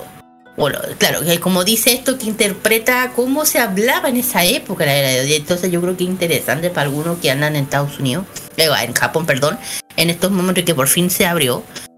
Me imagino que ya de a poco están, por- eh, van a, están volviendo de a poco a abrir estos teatros, ya saben lo que hace dos años no se podía. Y yo creo que para ellos fue algo horrible. Eh, y, ojalá que los que estén allá den- se den la oportunidad de conocer algo así, algo que ha durado muchos años, muchos años de la era Edo, mucho antes.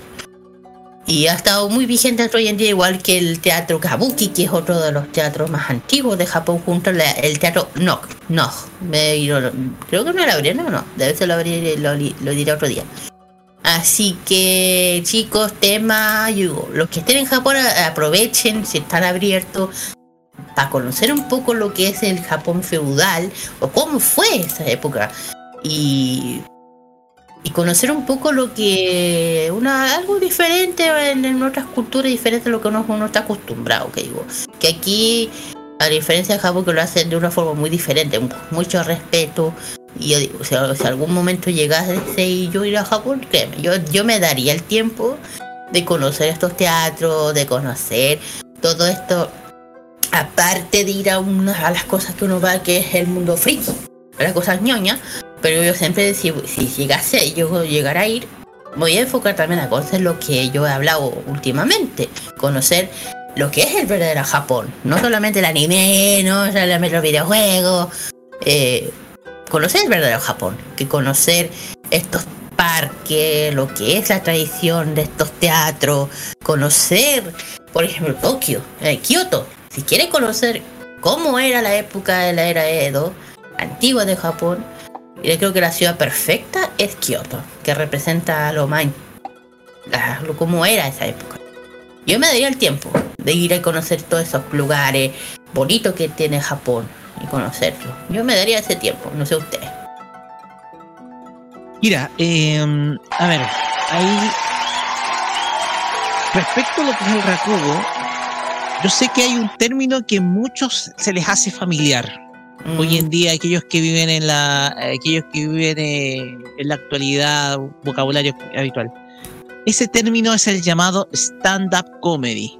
Claro. ¿A qué me refiero con esto? El stand-up comedy, como ustedes sabrán, es un estilo de humor que es contado por un monologuista, una persona que está en escenario y que cuenta un monólogo humorístico. Aquellas personas que piensan de que esto es nuevo, solamente podemos decir que con esto se equivocan. Porque esta cultura de un monologuista hablando en un escenario, contando situaciones cómicas, se da desde, desde hace muchísimo tiempo en Japón. Claro, exactamente. Porque el rakugo se basa precisamente en una clase de comedia teatral contada por una persona en el centro de un escenario y donde cuenta historias bastante cómicas, sobre todo para los parámetros del humor japonés.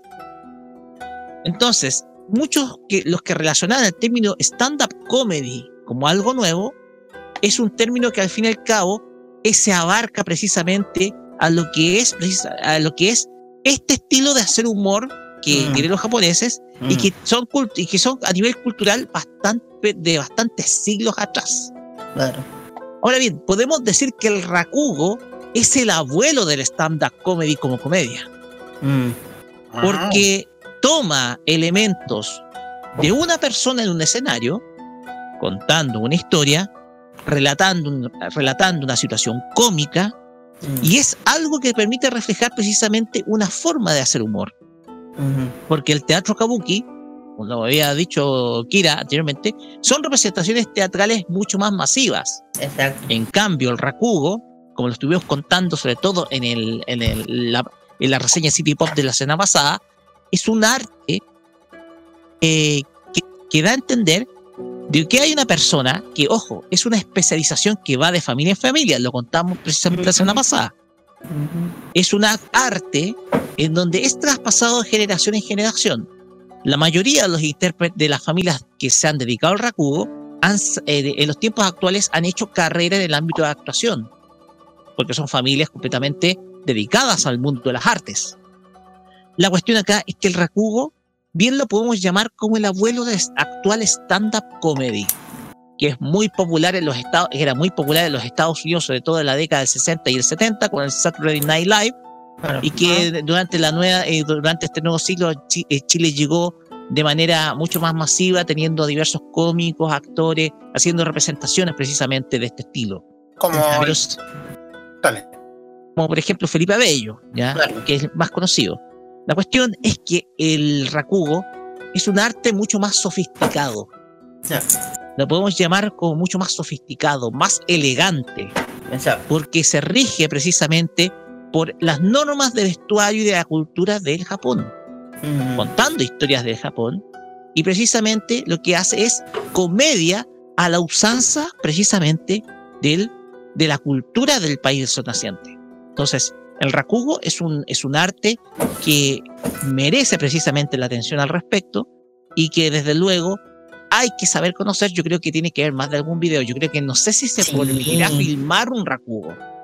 No lo creo. No, yo creo que están prohibidos grabarse. Porque en Japón hay cosas que son bien estrictas, especialmente cuando son. Hay sitios que se pueden grabar y sitios que no por Se pueden grabar. No, si, si, si, si, se llegasen a grabar es porque alguien demasiado inteligente metió una cámara, pero prácticamente no dejan por lo mismo. A menos que ellos mismos ah, permitan grabar.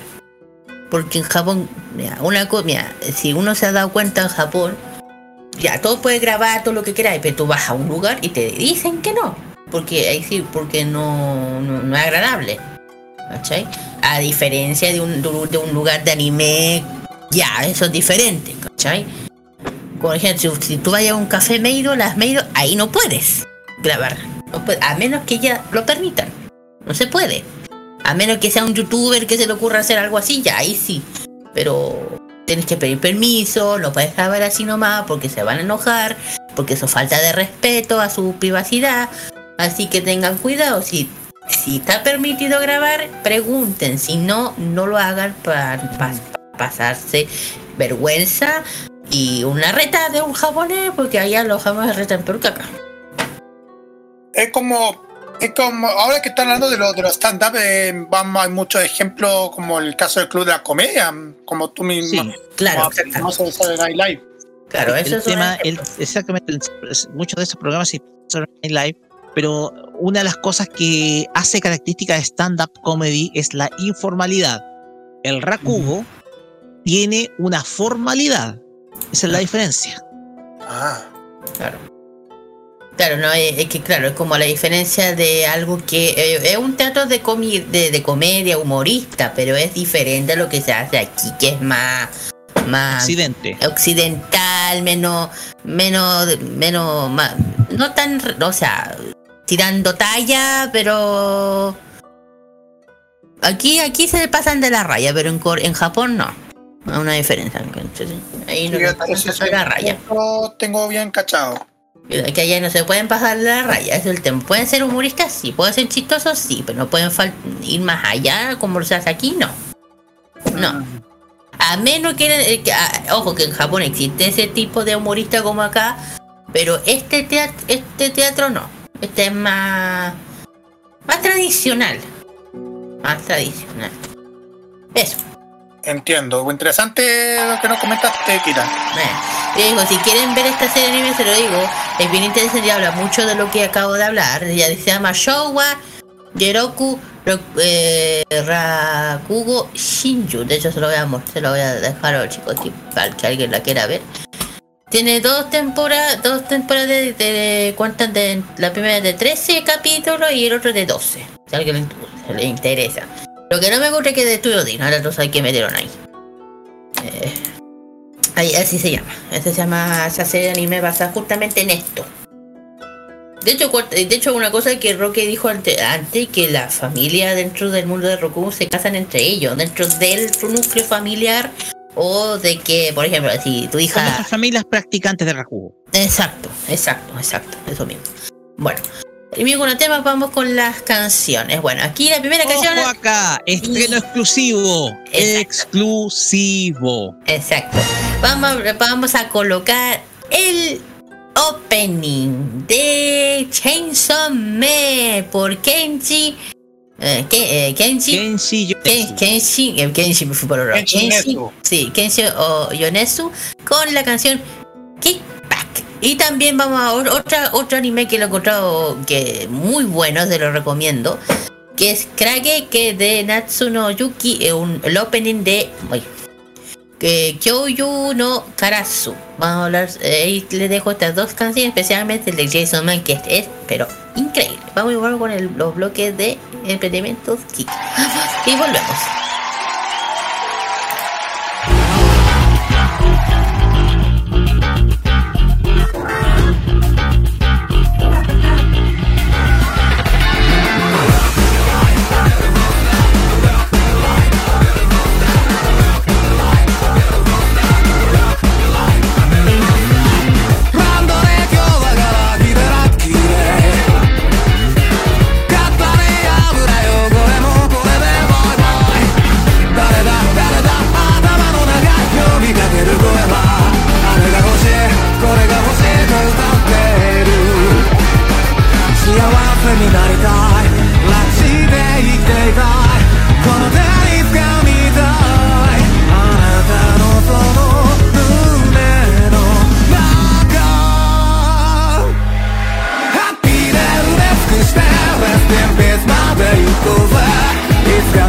Oh.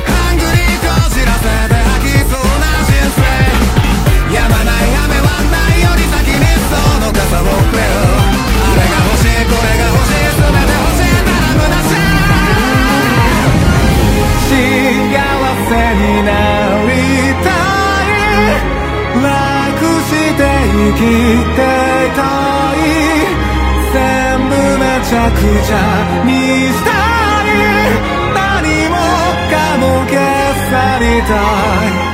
あなたのその胸の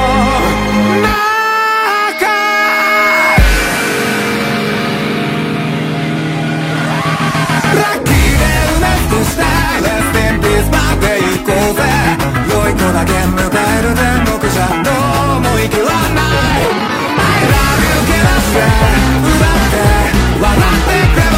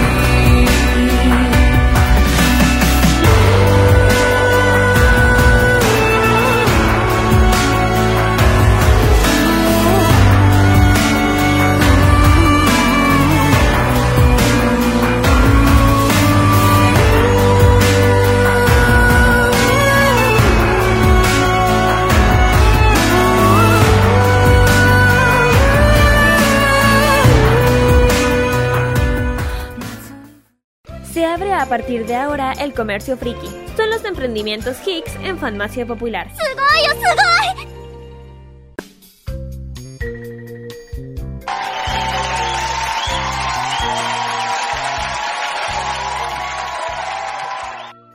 Así. Ah, Muy bien, chiquillos, ya hemos vuelto ya del Fashion King, no sé para dónde me va a ir. Eh, vamos con los emprendimientos de este sábado.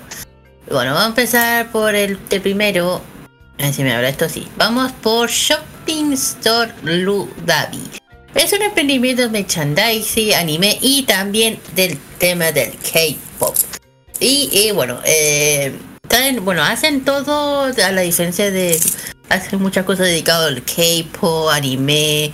Traen mucho, por ejemplo, se dedican a lo que es eh, personalizaciones de, de pla- planner, de, de Strike Kids, de muchos también pulseras, eh, también esto para lo- los mi- o sea, lo que para colgar, las tarjetas, también pantuflas para una que es style, si quieren buscar, si quieren tener alguna pantufla de los de mi niño bellos hermosos. Ajá. Y bueno, parece que tu amiga bien, bien style parece. Aparte tiene los peluches de Strike también, si alguna la está buscando. Eh, no solamente Strike también otros, otras agrupaciones también. Tenemos los chicos de BTS, no pueden faltar, claro que no. Y aparte, eh, BTS también cosas de anime, como de One Piece, eh, Naruto, Dragon Ball, tazas. Mucho que elegir nomás, no solamente lo que es el K-pop, también mucho anime, eh, cosas a pedido, también tienen muchas, también lo que series que están hoy en día como Shingeki, Kimetsu, eh, cosa- eh, Spicer Family, también polerones a pedido, por ejemplo de Strike Kids, todo lo que lo que es el tema del K-pop, eso y más. El tema es ¿dónde está? ¿Dónde están? Y incluso veo que están, tienen llavero de Tommy Jerry también. Claro. En fin, está como siempre en instagram.com slash shopping store ludavi. Ahí pueden ver los productos que están a, a su disposición por el tema de los precios. Y los pedidos se tienen que consultar, por WhatsApp. Más 569 8607 6627. Es el, el llamado pedido para que puedan hacer sus consultas para que ver cuál producto quieren comprar. Bien, vamos al tiro al siguiente emprendimiento y esto tiene que ver relacionado con pedidos, productos gamer, perdón, productosgamer.cl. Ahí cuando si ustedes se dan cuenta en este sitio se pueden encontrar un montón de productos relacionados con la tecnología. Y principalmente para los que estamos muy metidos en el tema de los computadores y todo eso. Eh, ahí ofrecen montones de un montón de mousepad con buen diseño, con antideslizante speed. Ideal para la gente que le gustan los videojuegos. Eh, también ofrecen silla gamer para los que quieren, les gusta meterse en el mundo de los videojuegos a jugar un juego. Ahí tienen silla gamer de cualquier modelo para la disposición de todos. Mouse también. Tienen mouses eh, así en formato USB, ópticos y audífonos también. En pocas palabras, y hay muchas palabras que podemos detallar porque ahí tiene de todo relacionado con el mundo de la tecnología, los computadores y con parlantes y todo eso. Pero también ofrece algo que me sorprende muchísimo, que es una consola portátil sub. ¿Qué es una consola portátil sub? Es una consola portátil para que pueda tener acceso a, cual- a todos los videojuegos. 400 juegos. Es un ejemplo para, para que puedan disfrutar. En fin. ¿Dónde lo pueden encontrar? Está en instagram.com slash productosgamer-cl. Hacen envíos a todo el país y en Santiago lo pueden retirar en la bodega que está en Pudahuel o pedir delivery, ventas al, ma- al por mayor y al detalle. Es un detalle que podemos detallar, chiquillos, acerca de productos gamer. Así es. Bueno, vamos ahora con los avisos clasificados y voy a empezar. Bueno, chicos, bueno, mañana 16 de octubre se viene nuevamente una feria friki. Pero esta feria friki es muy, muy especial. eh, Bien especial. No sé por qué. Porque van a, a, colaborar con la Teletón. O sea, se van a poner antes. Este, este- la Teletón nos hace bien a todos. Hashtag todos los días. Presidente Pedro Aguirre Cerda Esto es eh, desde las 12 hasta las 7, y a la Avenida eh, Presidente Salvador Allende, 2701, Comuna Pedro Arroyo Parque Andrés Yardan. par- va a haber un total de 160 emprendedores, zona gourmet, Yazan, artistas Anison, máquina de bailes, videojuegos y cosplay cámara 360, comunidad también lo que es también el K-pop. Y va a haber algo que yo creo que dije, ¿en serio van a poner esto? ¿Qué cosa? Disculpe que tome la palabra. Van a poner un bloque Bollywood Players. ¿Saben que Bollywood es el Hollywood de la India. Escena y un montón de cosas más, vamos a ver, eh, no sé, cosas maxima- maximalistas al exceso. Exacto. Así que no, mira, un- una propuesta bien loca por la feria friki, pero bien por eso. Pero ya chiquillos, esto también, también va principalmente por el tema de la Teletón. Que van a, a- a colaborar los chiquillos para apoyar lo que es la Teletón. Así que ya saben, vayan, pásenlo y también aporten un poquito, un poquito porque la Feria Friki ya se está poniendo muy, muy, muy en serio con la- el tema de la Teletón. Porque ya empezó, ya de hecho ya eh, ¿cómo se llama? Eh, ya empezaron bien con esto ya. Antes, a- antes pasa, eh, eh, adelantando la Teletón. Ya, ya con esto ya están adelantando ya. Ayudando. Carlos. Bueno, tenemos otro, otro evento que le podría gustar para todos los fanáticos, porque tanto hoy como mañana Mm. se está realizando en la Stranger Bears, un multiverso de series, anime y rock. Esto va, lo organiza la Weekend Family Boulevard y también que la producciones, el nombre. Eh, va a haber un montón de actividades. Eh, en pocas palabras, va a haber actividades relacionadas con el mundo friki que tiene Stranger Birds. Ah, tendrá un team invitado Just Dance Team Party. Tiendas, también habrá muchas tiendas. eh, van a haber teams, invitados para, para toda la fanaticada. Em, hay de ahí para que puedan disfrutar el- allá en la feria temática Stranger Birds que va a ser en Américo de Pucio 2901 en la comuna de Cerrillos.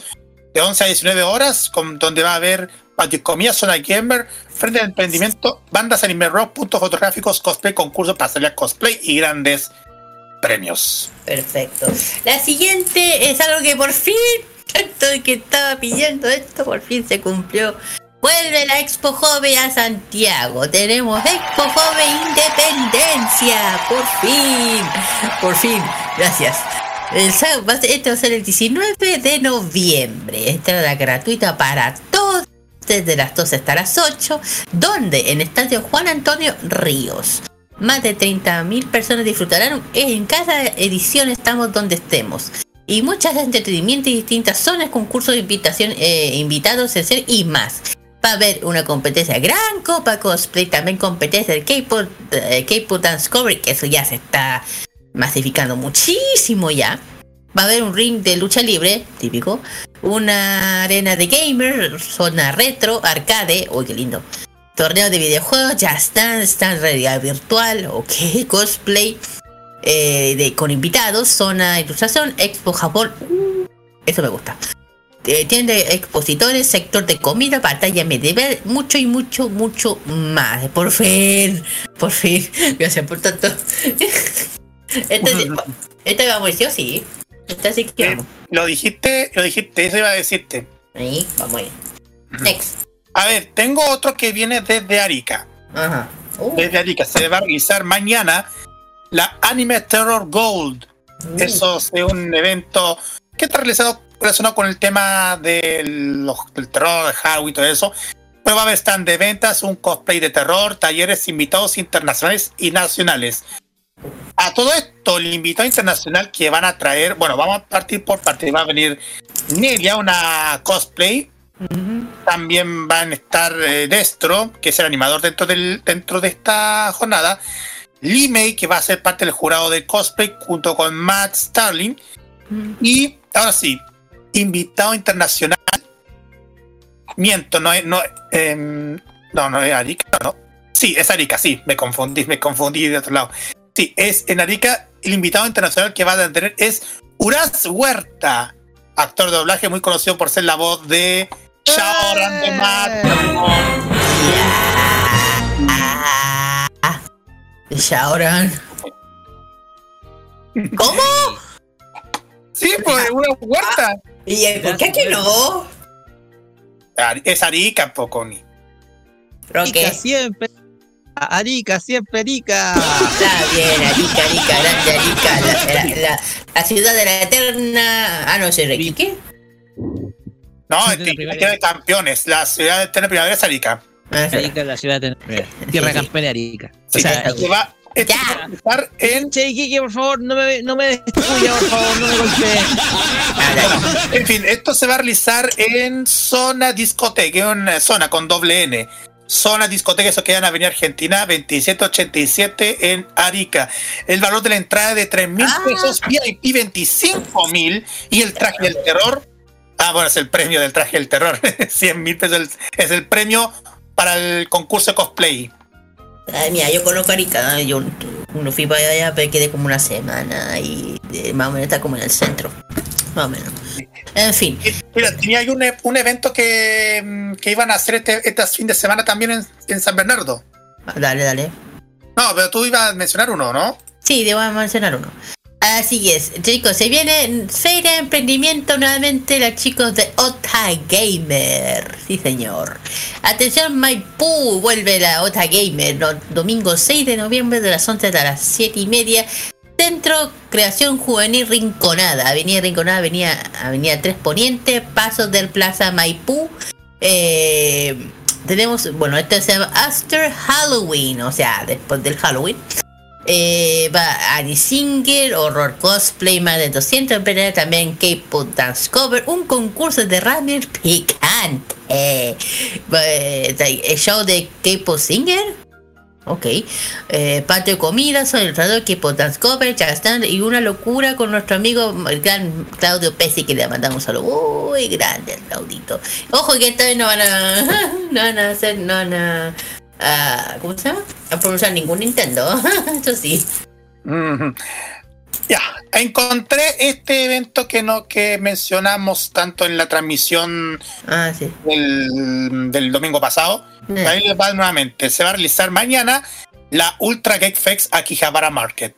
Es un evento gratuito con tiendas temáticas, una cosplay, animación, Just Dance, comida, concurso y más. Esto se va a realizar el 16 de octubre de 12 a 19 horas en Canelo de Nos, Portales 3020 de la comuna de San Bernardo. Esto lo está produciendo Ultra Geek Fest. Te mandamos un saludo. Ok. Bueno, ahí terminamos con los avisos clasificados. No sé si falta algo más. Vamos a averiguar. A ver, déjame ver si. Vamos a ver. Vamos a ver si falta uno. Bueno, deja ninguno importante en el tintero. Ah. Ah, sí.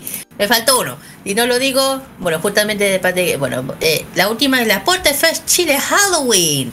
29 y 30 de octubre.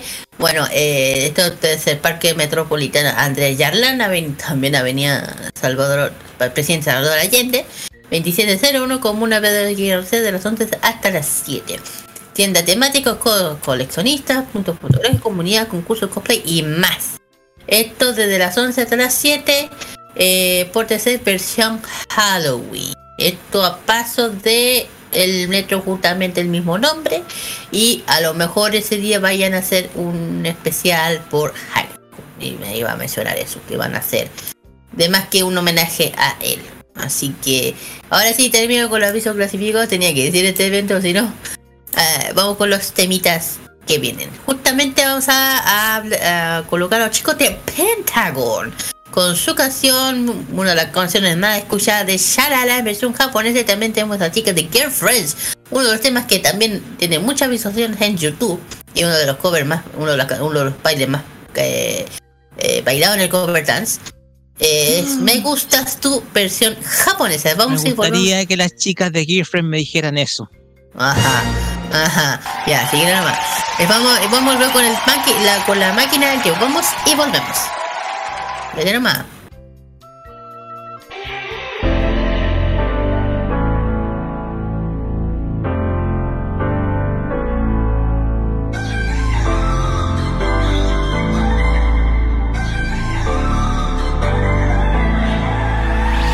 イライラが渦巻くよぶちまけてみたいけど 못 닫게 돼 슬픔이 악에 타요 Stress is the dress up Please don't kill my vibe I don't have my life hey. 간단하게 묻잖아 덕분에 사세 uh. 날 주부 김이라 식후 가꾸와 비리니 눈이 스테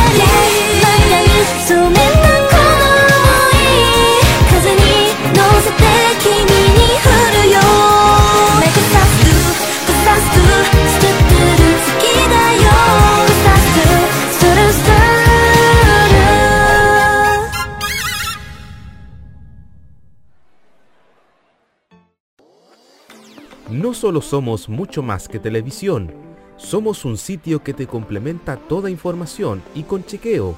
Somos un programa en YouTube donde la libertad de crear, pensar y criticar con fundamentos es válido. Un programa radial donde tú puedes tener cabida. Un espacio multiplataforma donde informamos y reflexionamos.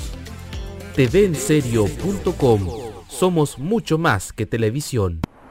Prográmate con los clásicos. Los miércoles desde las 21 hasta las 23 horas, hora chilena, encuéntrate con los grandes éxitos de la música que se han transformado en un clásico. Todas las semanas, Rocky Espinosa te lleva a un recorrido de 50 años de música y distintos estilos a través del clásico de los miércoles. Modo clásico. Vive Modo Radio. Programados contigo. La información tecnológica y de los videojuegos lo puedes encontrar en nuestra web www.modoradio.cl. Vive conectado este 2022 junto a Modo Radio. Programados contigo. Es hora de viajar por el pasado animado de Japón. Roque nos guía a través de la máquina del tiempo en Farmacia Popular.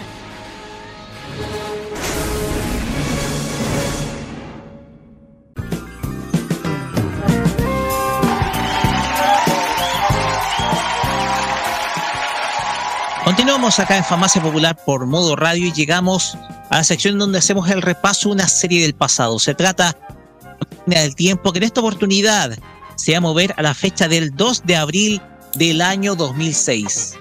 Un año de diversos cambios en el mundo, pero que a la vez nos lleva a lo que uno llama la época dorada del otaku. Una época en donde ya la cultura de la animación japonesa comenzaba a pegar mucho más fuerte en Occidente. Y lo vamos a hacer con una serie representativa de esa época, la cual pasamos a escuchar a través de su banda sonora.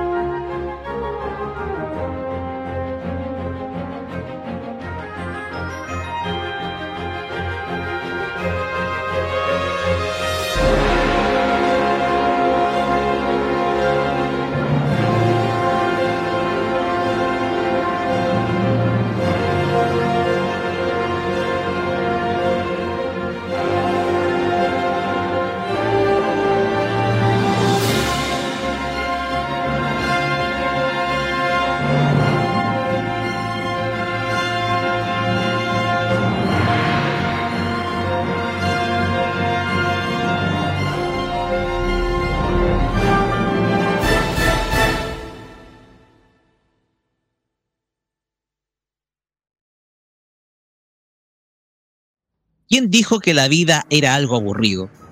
Las personas en la actualidad han vivido inmersas en una cotidianidad que las ha hecho susceptibles a una gran cantidad de sucesos negativos que se emiten en los medios de comunicación, sin saber que existen un montón de cosas maravillosas alrededor de ellos. Es por ello que hoy en día los jóvenes han escapado de la radio y la televisión para sumergirse en universos que los llevan a algo mucho más positivo y que bien pueden derivar desde lo creativo a lo fantástico. Esta semana en la máquina del tiempo nos transportaremos a la fecha del 2 de abril de 2006 para conocer una historia que nos enseñó que el mundo no siempre tiene que ser algo aburrido. Hablamos de Susumiya Haruhi no Jutsu, la vida de Kion parece ser bastante monótona y sin nada particular, solo con la expectativa de lo que se va a encontrar una vez que ingrese a la preparatoria. Viejos, amigos y conocidos de la época secundaria, las chicas que conocerá y qué otra cosa con la cual se encuentre. En general, un tipo aburrido. que esconde viejas fantasías de secundaria que hablan de novelas fantásticas y otras aficiones que por tema de madurez comenzó a dejar de a poco de lado. Al llegar a la clase, se topa con viejos compañeros de la época secundaria como Taniguchi y Kunikida, quienes, bastante animados, lo instan a buscar una chica hermosa para esta nueva etapa que viven. Sin embargo, al ingresar al salón, se topa con una hermosa muchacha de cabellos largos y castaños, quien mira de manera muy nostálgica la ventana del salón. La chica capta la atención de varios muchachos quienes ven en ella una perfecta prospecta de pareja. Sin embargo, tanto ella, tan- tanto en ellos ningún otro muchacho en el salón le dirige la palabra. Kion trata de animarse a dialogar con ella, pero al ver que aparentemente no tiene la intención de dialogar, decide no conversar y deja pasar los días como si fuera algo habitual. La rutina se va repitiendo los días siguientes, aunque con la diferencia que cada día se encuentra esa joven con un peinado distinto, y en uno de esos días donde pensaba que todo seguiría igual, decide hablar con ella y desde el primer momento en que le dirige la palabra, su vida a partir de ese momento comenzará a ser muy distinta, porque desde ese momento Haruhi Suzumiya se anima a un montón de cosas, entre ellas descifrar todos aquellos misterios existentes sobre el mundo. A partir de ese momento, el semblante de la chica cambia, se corta el cabello y decide junto a Kion fundar el Club de Misterios del Mundo, también conocido como la Brigada SOS Dan, los cuales se dedicarán a indagar todos aquellos... Pero primero deben comenzar a reclutar a un número mínimo de participantes, los cuales son todos muy diferentes entre sí, por qué no decir muy especiales. Comenzamos detallando los personajes de esta obra, comenzando por la protagonista, Haruhi Suzumiya. Es una estudiante de unos 16 años con una vida aparentemente monótona desde el primer día que asiste a la preparatoria. Desde el primer momento, capta la atención de los chicos pues posee un hermoso cabello castaño el cual va cambiando de forma a medida que pasan los días. Además de una belleza que despierta el interés de los chicos del instituto, aunque ella decide ignorarlos completamente. Desde que, desde que Kion, un compañero de clase muy aburrido, se decide a dirigirle la palabra, le pregunta si es que cree en los aliens, a lo cual este muchacho se incomoda y decide tratar de responder evasivas. Ante ello, Haruhi se corta el cabello con la forma cual todos conocemos en la serie y se decide a fundar un club de misterios en el instituto bajo el nombre de Brigada SOS Dan, la cual es la sigla de Salvar al Mundo con una sobredosis de diversión, Brigada Susumiya Haruhi, el cual tiene el propósito de ayudar a los estudiantes de instituto de aquellas cosas misteriosas que probablemente les llegue a afectar y que van desde espíritus misteriosos hasta ataques años. Haruhi es muy animada, motivadora y a veces muy manipuladora, pues solicita a varios de los integrantes de la brigada y principalmente a Mikuru y Kion realizar cosas por la brigada que incluso van en contra de su voluntad. Pasamos ahora a Kion. Es un estudiante de unos 16 años quien es el narrador de la historia desde el primer día. Su vida transcurre de una manera muy monótona hasta que conoce a Haruhi, quien momento se motiva a fundar la brigada SOS Dan. En un principio, se encuentra la idea del club como un disparate y como algo simplemente imposible. Sin embargo, en- ante los ánimos de la chica, termina cediendo, experimentando situaciones sencillamente inexplicables. Para su comprensión, de hecho. En un principio se encuentra muy interesado en Mikuru, una muchacha de otro curso que se suma a la brigada y siempre coloca una expresión propia de una persona con migrañas cada vez que Haruhi se anima a una de sus locas ideas. Pasamos ahora a Mikuru Asahina. Es una estudiante de 17 años de cabellos castaños claros, con un cuerpo muy seductor, pero con una apariencia muy tierna y excesivamente tímida. se integra a la brigada SOS Dan de manera casi forzada gracias a Haruhi, quien decide explotar su belleza para promocionar el club estudiantil, ya sea vistiéndola de conejita o de sirvienta. En primera instancia, despierta el interés de Kion por su belleza, y siempre es la víctima predilecta para las ideas locas de Haruhi, producto que por su carácter sumiso puede llevar adelante muchas cosas en beneficio del clan. Dentro del universo paralelo de la realidad de Kion, se considera como un ser proveniente del futuro y que guarda los secretos de la vida que él tendrá en varios años más.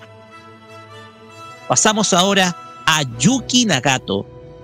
Es una estudiante de unos 16 años de cabello corto y de color gris, muy callada y aparentemente poco sociable. En todas las ocasiones se le puede ver con un semblante completamente inexpresivo y dentro del clan se le puede ver con un libro en la mano aparentemente estudiando. Sin embargo, muestra otras habilidades ocultas, entre las que se encuentran su habilidad para la informática y para enfrentarse a fenómenos paranormales, sobre todo en el mundo paralelo de Haruhi. Siempre se muestra fría ante todos, pero a veces saca una voz para dar un consejo principalmente a Kion. Tenemos a Itsuki Koizumi. Es un estudiante transferido que llega a mitad de semestre.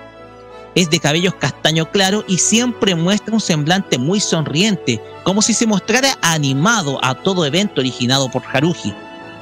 Desde el primer momento se decide unirse a la brigada SOS Dan, seducido por las cosas interesantes que, según él, puede encontrarse dentro del club de Haruhi, aunque en un momento decide aconsejar a Kion, mostrándose como un ser luminoso y sobrenatural dentro del universo de Susumiya, además de ser uno de los primeros en notar ciertos sentimientos de atracción de Kion a la presidenta de este particular club. Pasamos ahora a Taniguchi y Kunikida. Son dos compañeros de Kion a quienes conoce desde mucho antes de la preparatoria. Taniguchi es un muchacho bastante pervertido que solo piensa en ligar con las chicas más bellas del instituto, mostrándose muy interesado en un principio por Mikuru por sus grandes pechos. Kunikida, en tanto, es mucho más tranquilo, pero muy observador, dándose cuenta en ciertas ocasiones unas características de Kion, cuando, sobre todo cuando ambos van en la primaria, de que al final siempre le terminan gustando las chicas raras. Esto con mención de una posible relación de su compañero con Haruhi. Por último tenemos a Asakura y Tsuruya. Son dos estudiantes que aparecen en distintos puntos de la serie. Ryoko Asakura es la chica más popular del instituto por su enorme belleza y su condición de presidenta de la clase. En un principio, Kion se muestra muy atraído por sus características. Sin embargo, todo cambia cuando dentro del universo paralelo de Haruhi, ésta intenta matarlo, siendo neutralizada por Yuki y desapareciendo de la clase, considerándola como si fuera transferida a una escuela en Canadá. Tsuruya, en tanto, es una muchacha de cabello verde, bastante hiper- hiperactiva y muy amiga de Mikuru. De vez en cuando se dedica a colaborar con la brigada SOS Dan en diversas actividades organizadas por la misma Haruhi. Susumiya Haruhi no Jutsu es una serie de anime de 28 episodios divididos en dos temporadas de 14 capítulos.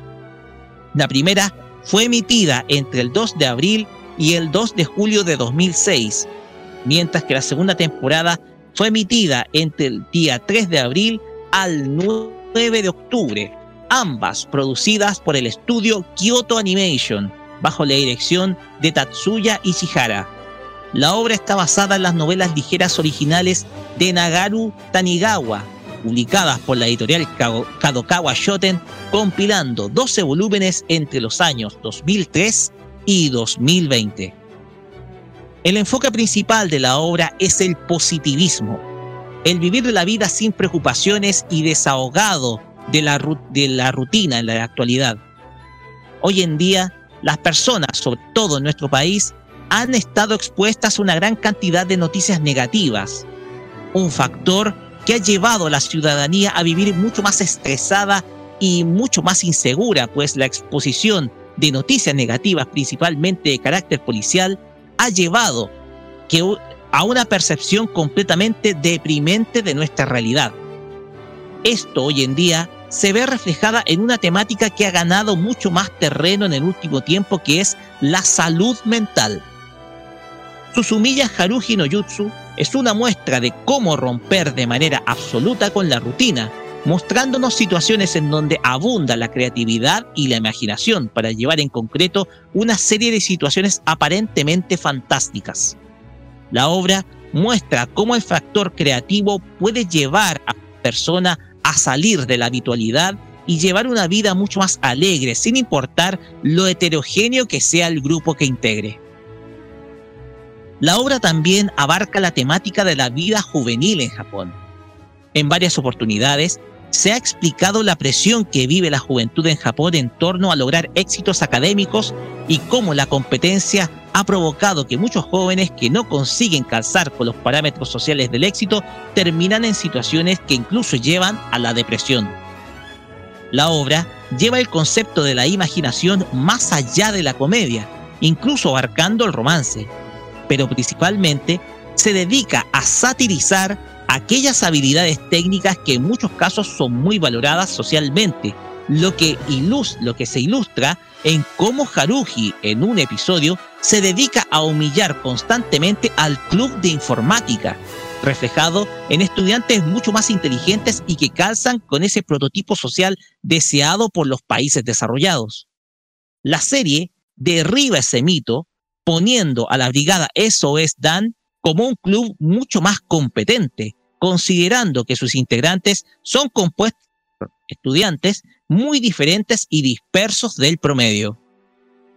La serie además rompe mucho con los esquemas de género al colocar a una mujer adquiriendo el liderazgo de varias circunstancias clave del club, comenzando por el esfuerzo por la misma Haruhi en construir el club estudiantil, además de liderar varias iniciativas en pos de la subsistencia de la brigada SOS Dan. Además, Haruhi es decidida a la hora de cooperar con otros, otros grupos, tal como se mostró en el episodio correspondiente al festival escolar, en donde tendió una mano al club de música ligera. En general, Susumiya Haruhi re- ilustra una especie de liderazgo que con el paso del tiempo ha comenzado a tomar forma y que ha hecho que las mujeres no solo sean independientes, sino también sean capaces de emprender muchas iniciativas, además de liderar equipos, a pesar que a veces el personaje se sobrepasa en algunas atribuciones, sobre todo con Mikuru, quien de a poco, con el paso de la serie, va dejando de lado su timidez para adquirir un rol mucho más natural dentro de la historia. Yuki, en tanto, se va volviendo mucho más comunicativa y mucho más cercana a su entorno, rompiendo con esa indiferencia inicial con la cual se le conoció al inicio de la obra.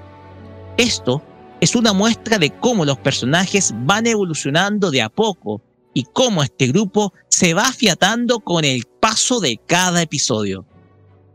Susumiya Haruhi no Yusu es una obra icónica de la animación japonesa de la década de los 2000 que ha conseguido no solo una gran fanaticada y una enorme cantidad de representaciones en el ámbito del cosplay, es una obra, es una obra que enseña a mirar la vida de una manera mucho más positiva y con menos agua y con menos amargura y que siempre nos recuerda que en más de algún momento hay que olvidarse de las preocupaciones y vivir la vida de una manera mucho más feliz. De esta manera finalizamos esta reseña de la máquina del tiempo donde traemos a la actualidad la historia de Susumiya Haruhi no Jutsu y pasando los comentarios comenzando por Kira. Ok, muchas gracias, sí. Gracias, perdón.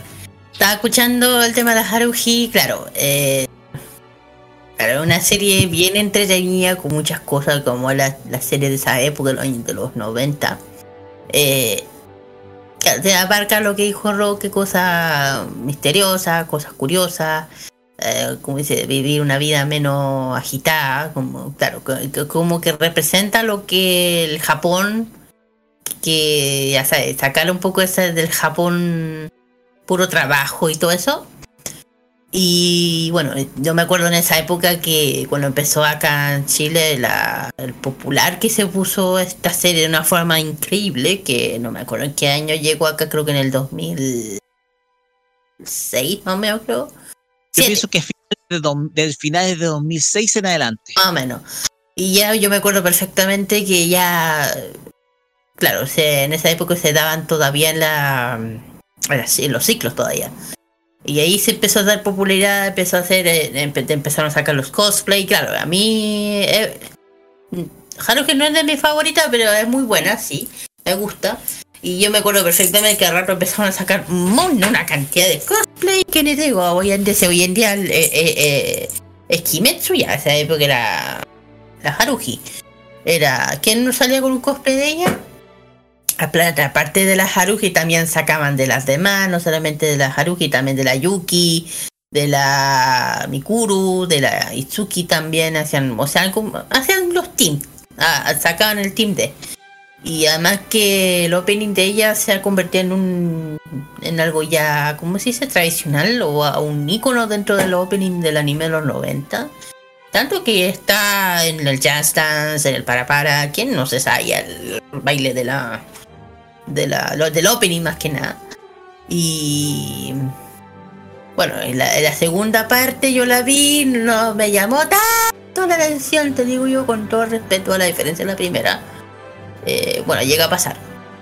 Y bueno, también aparte tiene OVA, ONA, como dicen hoy en día, ONAS, películas, muchas cosas.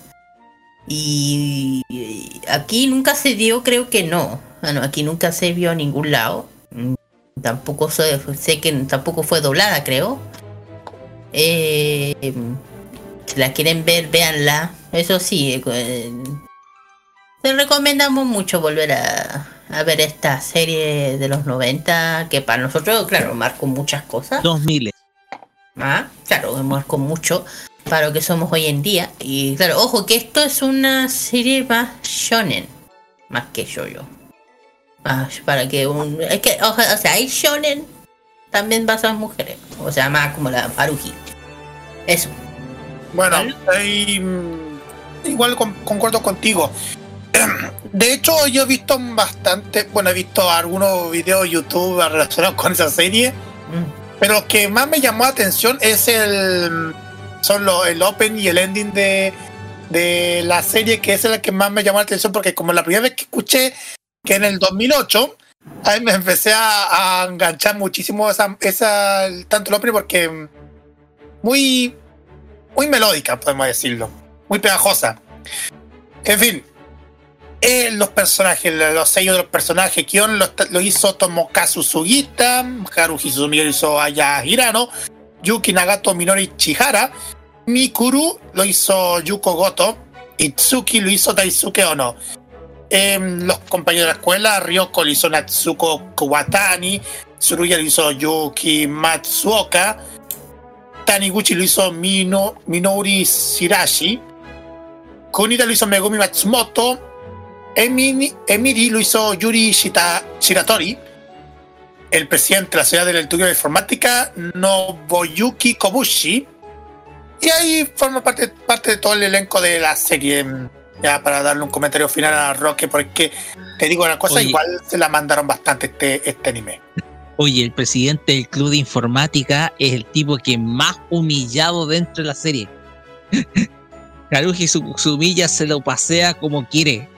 Y además que es como uno más inteligente y bla, porque el presidente del club de informática, pero Haruhi se lo pasea, en términos chilenos se lo decimos. O sea, eh, o sea, eh, sencillamente no puede con Haruhi el club, el, club de informática, pero igual. Además que hay, en el episodio están, están, están decididas Haruhi que les quita el mejor computador al club de informática para poder llevárselo a su club. Les quita el mejor computador, lo, lo, lo rifan en apuesta y termina ganando su eh, Haruhi y se llevan el mejor computador, el mejor PC del club de informática, ¿cachai?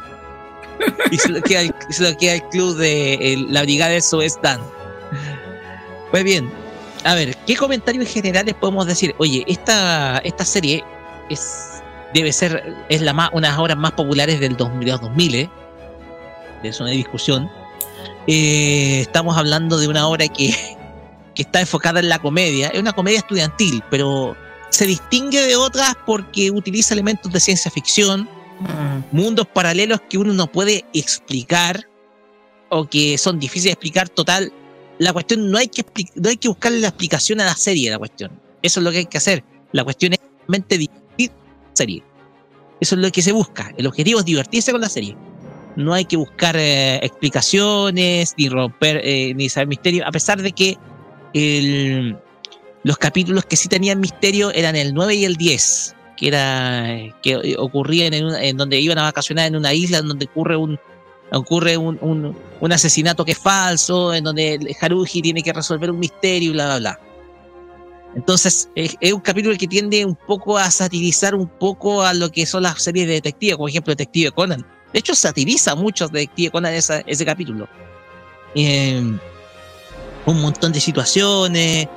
Eh, se muestra también eh, capítulos en donde se muestra la mejor parte de Haruji, la mejor cara de Haruji, y en donde se muestra una, una persona que colabora con los otros clanes, sobre todo en el festival estudiantil, en donde tiene que reemplazar la vocalista de un grupo del club de música ligera. Que yo pienso que en eso tiene que haberse inspi- inspirado para hacer Keion después, ¿eh? No, no, no, no pienses. El, también eh, muchas historias, presuntos romances, sobre todo entre Kion y Mikuru, o también Kion y, la, y la misma Haruji. Eh, el papel que tiene Yuki Nagato, que, que es como uno de los personajes más queridos también dentro de, de la serie. Eh, entonces, es una historia que es bastante cómica y que te ayuda a ver la vida de otra manera, ser más positivo, mirar la, mirar la vida con una cara mucho más sonriente. Porque en pocas palabras, esa es la, la lección que deja la serie. Que si tú te motivas en hacer algo que tenga que romper la monotonía, hazlo. Porque la cuestión acá es que muchas veces estamos insertos en una sociedad rodeada de muchas cosas negativas. Entonces, lo que te muestra esta serie es vivir la vida nomás. No, no, no, no dudes, tengas dudas, si querís, por ejemplo, salir en bicicleta, hazlo. Si queréis divertirte o pasarlo bien, hazlo. Entonces, eso es lo que te deja la serie. A que seas mucho más positivo y que no te pongas tus propias restricciones, porque Haruji es una perso- un personaje que no tiene restricciones, nunca se los pone. Nunca se pone esas restricciones. Y desde luego el cambio se nota en el momento en que ella se corta el cabello y llega con el cabello corto. Entonces, la cuestión es que ahí tiene mucho simbolismo, también se muestra el papel de los roles de género, una Haruji que se muestra como el personaje más empoderado y decidido dentro de, toda la serie. Eh, rompe los prototipos de la perfección y del, del talento, la perfección y el talento en todos lados. Y precisamente es una serie que sin duda alguna es muy entretenida. Te cuesta un poco verla y asumirla porque a veces es confusa. Porque el primer capítulo es bastante confuso, es, un, es como una representación dramática que hacen en honor a Mikuro Asahina, como si estuvierais viendo otro tipo de Mm. serie.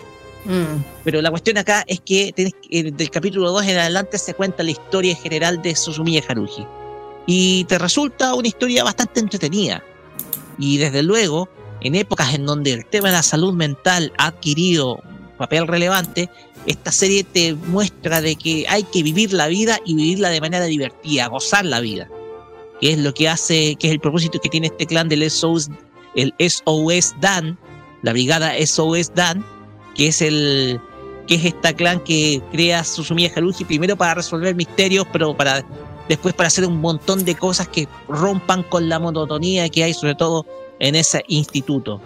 Y tengo que decirlo para cerrar, mi personaje favorito desde luego es la misma Haruji. Me enamoró mejor. Ahora bien, yo tengo que asumir que antes de ver la serie, sobre todo en el 2009, porque antes de ver la serie yo tenía precio por Mikuru, pero no, me, encant- me, me, me inclin- al terminar de ver la serie me incliné más por Haruji. No, Haruji es genial, es lo mejor. Y también a propósito ahí mandamos un saludo muy enorme a una fan de esta serie, que es Itani Grande, que en un momento, en eh, la época de los imbatibles, tuvimos el placer de entrevistarla. A ella le mandamos un saludo y es fanática precisamente de, de esta serie, de esta obra que es Suzumiya Karuji no Yuki.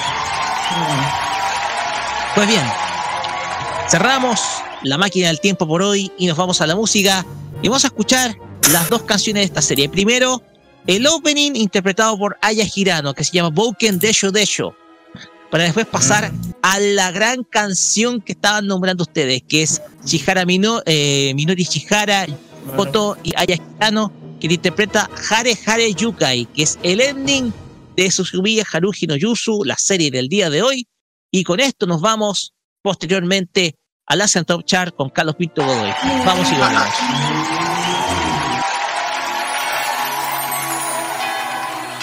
答えはいつも私の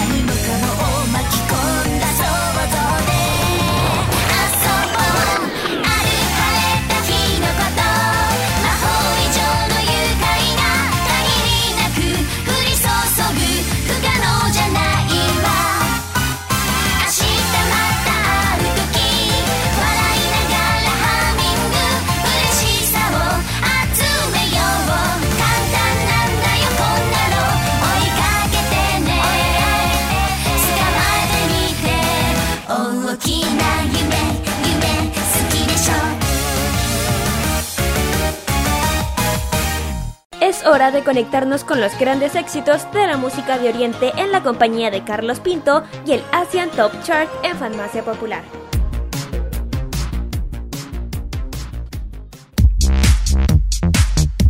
Si ustedes se preguntan por qué estamos cambiando la música es porque estamos experimentando algunos temas nuevos de fondo para nuestra SM Top Chart y también para los rankings de K-Mod. Así que es un pequeño dato porque igual estamos iniciando este Asia Top Chart dedicado a los éxitos más escuchados de Corea del Sur según la lista de Circle.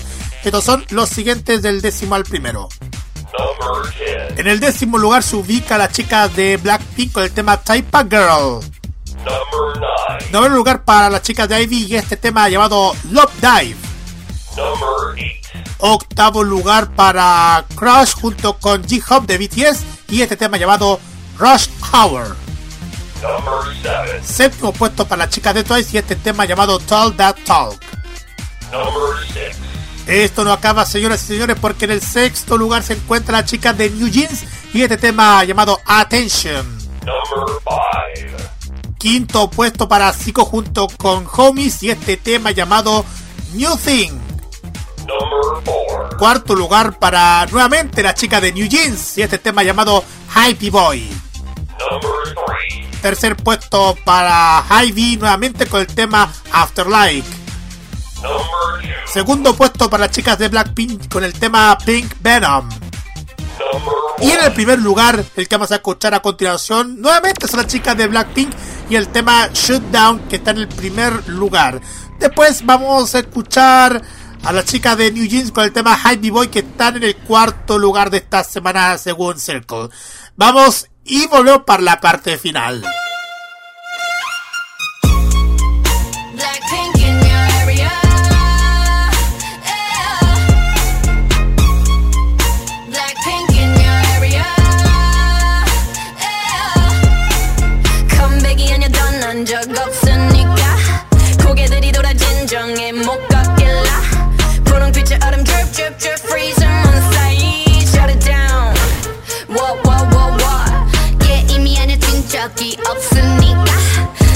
지저분이 목에 먹줄은 내 거니까 땅바닥에 단패로 we go to zero five shut it down uh uh uh uh 초록빛을 내려 머리 위로 don't trip baby 겸손하게 그냥 앉아있어 just sit baby praying for my downfall many have tried baby catch me when you hit my Lamborghini go vroom vroom vroom vroom when we pull up you know it's a shutdown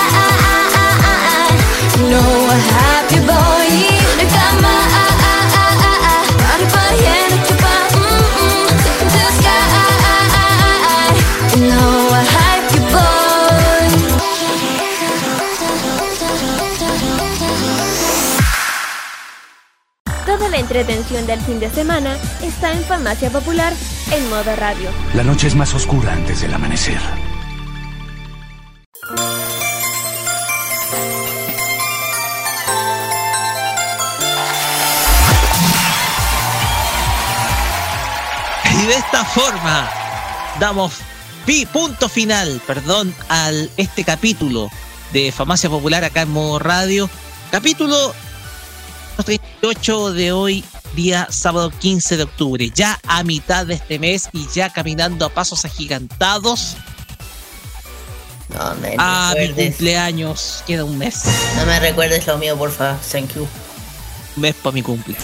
Pero también pasos agigantados a la Abrazotón 2022 todos los días.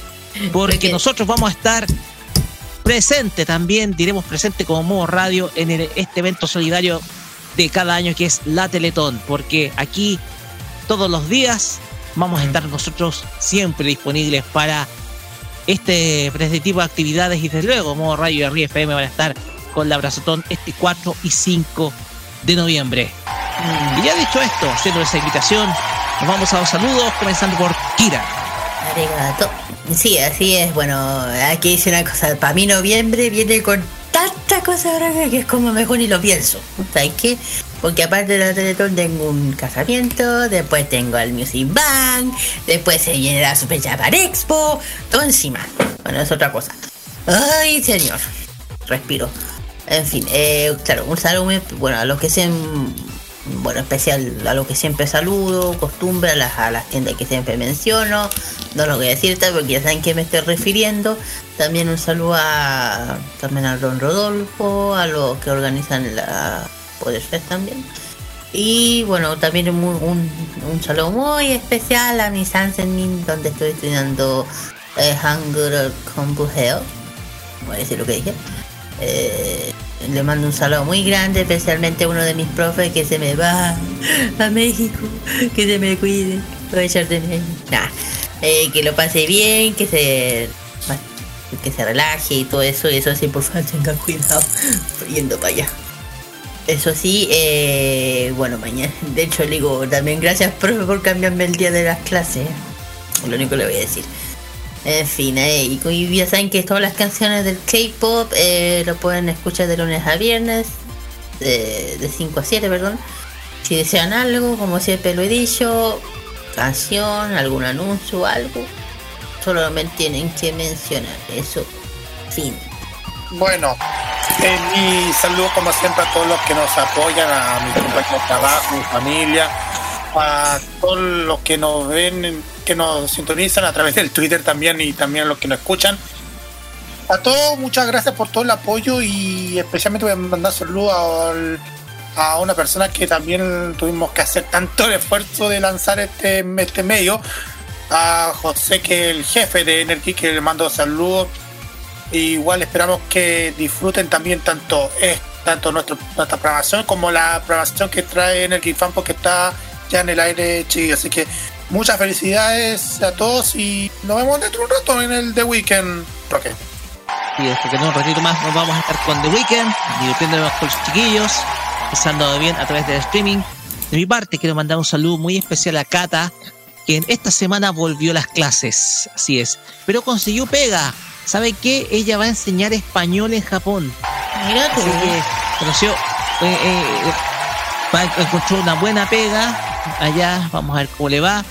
También mandar saludos afectuosos a todos aquellos que nos escuchan desde el extranjero, sobre todo a un fiel auditor nuestro que es Hugo Ernesto Corea, que nos escucha desde Nicaragua. Un gran saludo para él y que también le gusta muchísimo la historia de Surumi Haruji, así que un gran saludo para él. Y a quien más que no se me olvide. Ah, ya. Ah, eh, no me olvidaba, le, le mando un saludo a nuestra ex invitada que estuvo hace un año ya casi con nosotros, que es Kate Cosplay, que ya ha estado mostrando mucho, mucho nuevo trabajo a través del, del a través de su Instagram, mostrando sobre todo trabajos de Chainsaw Man y lo que está preparando en torno a, a- al personaje de George Forger de Spy X Family. Mucha suerte y a lo mejor va, eh, va a hacer algunas pruebas por ahí. Por, por ahí puede ser que se ingrese al streaming. Vamos a ver si es que. Vamos a ver que. Ojalá que ingrese al streaming. Así vamos a poder verla.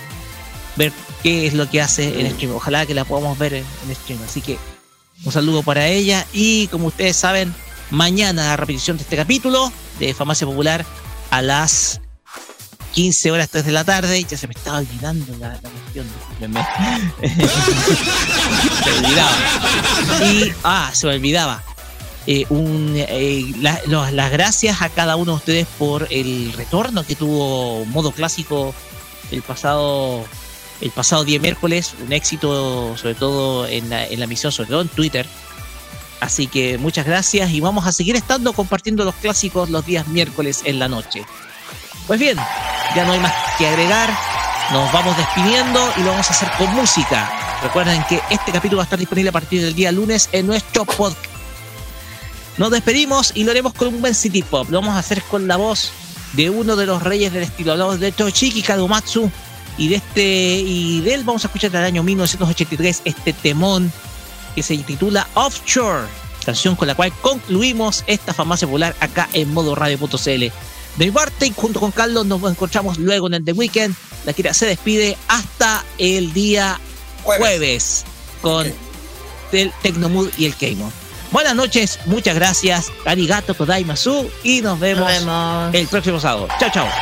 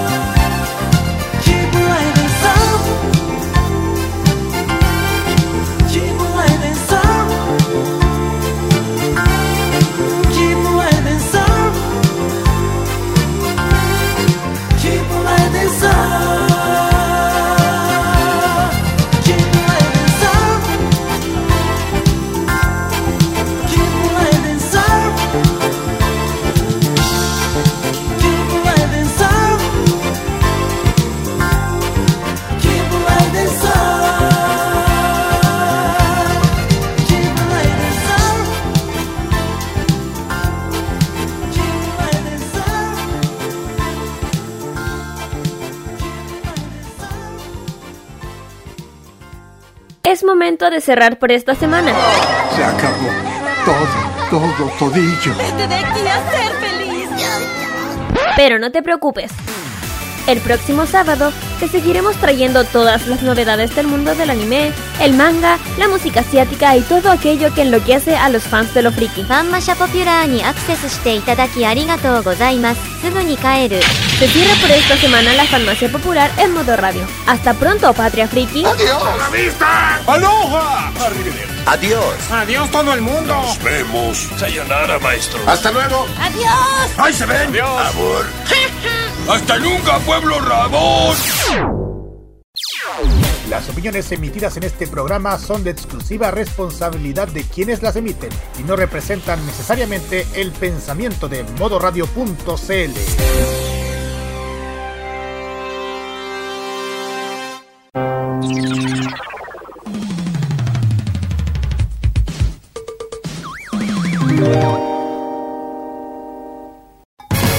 recuerdos de la música son parte también de nuestra programación. Vive la nostalgia musical en modo radio. Programados contigo.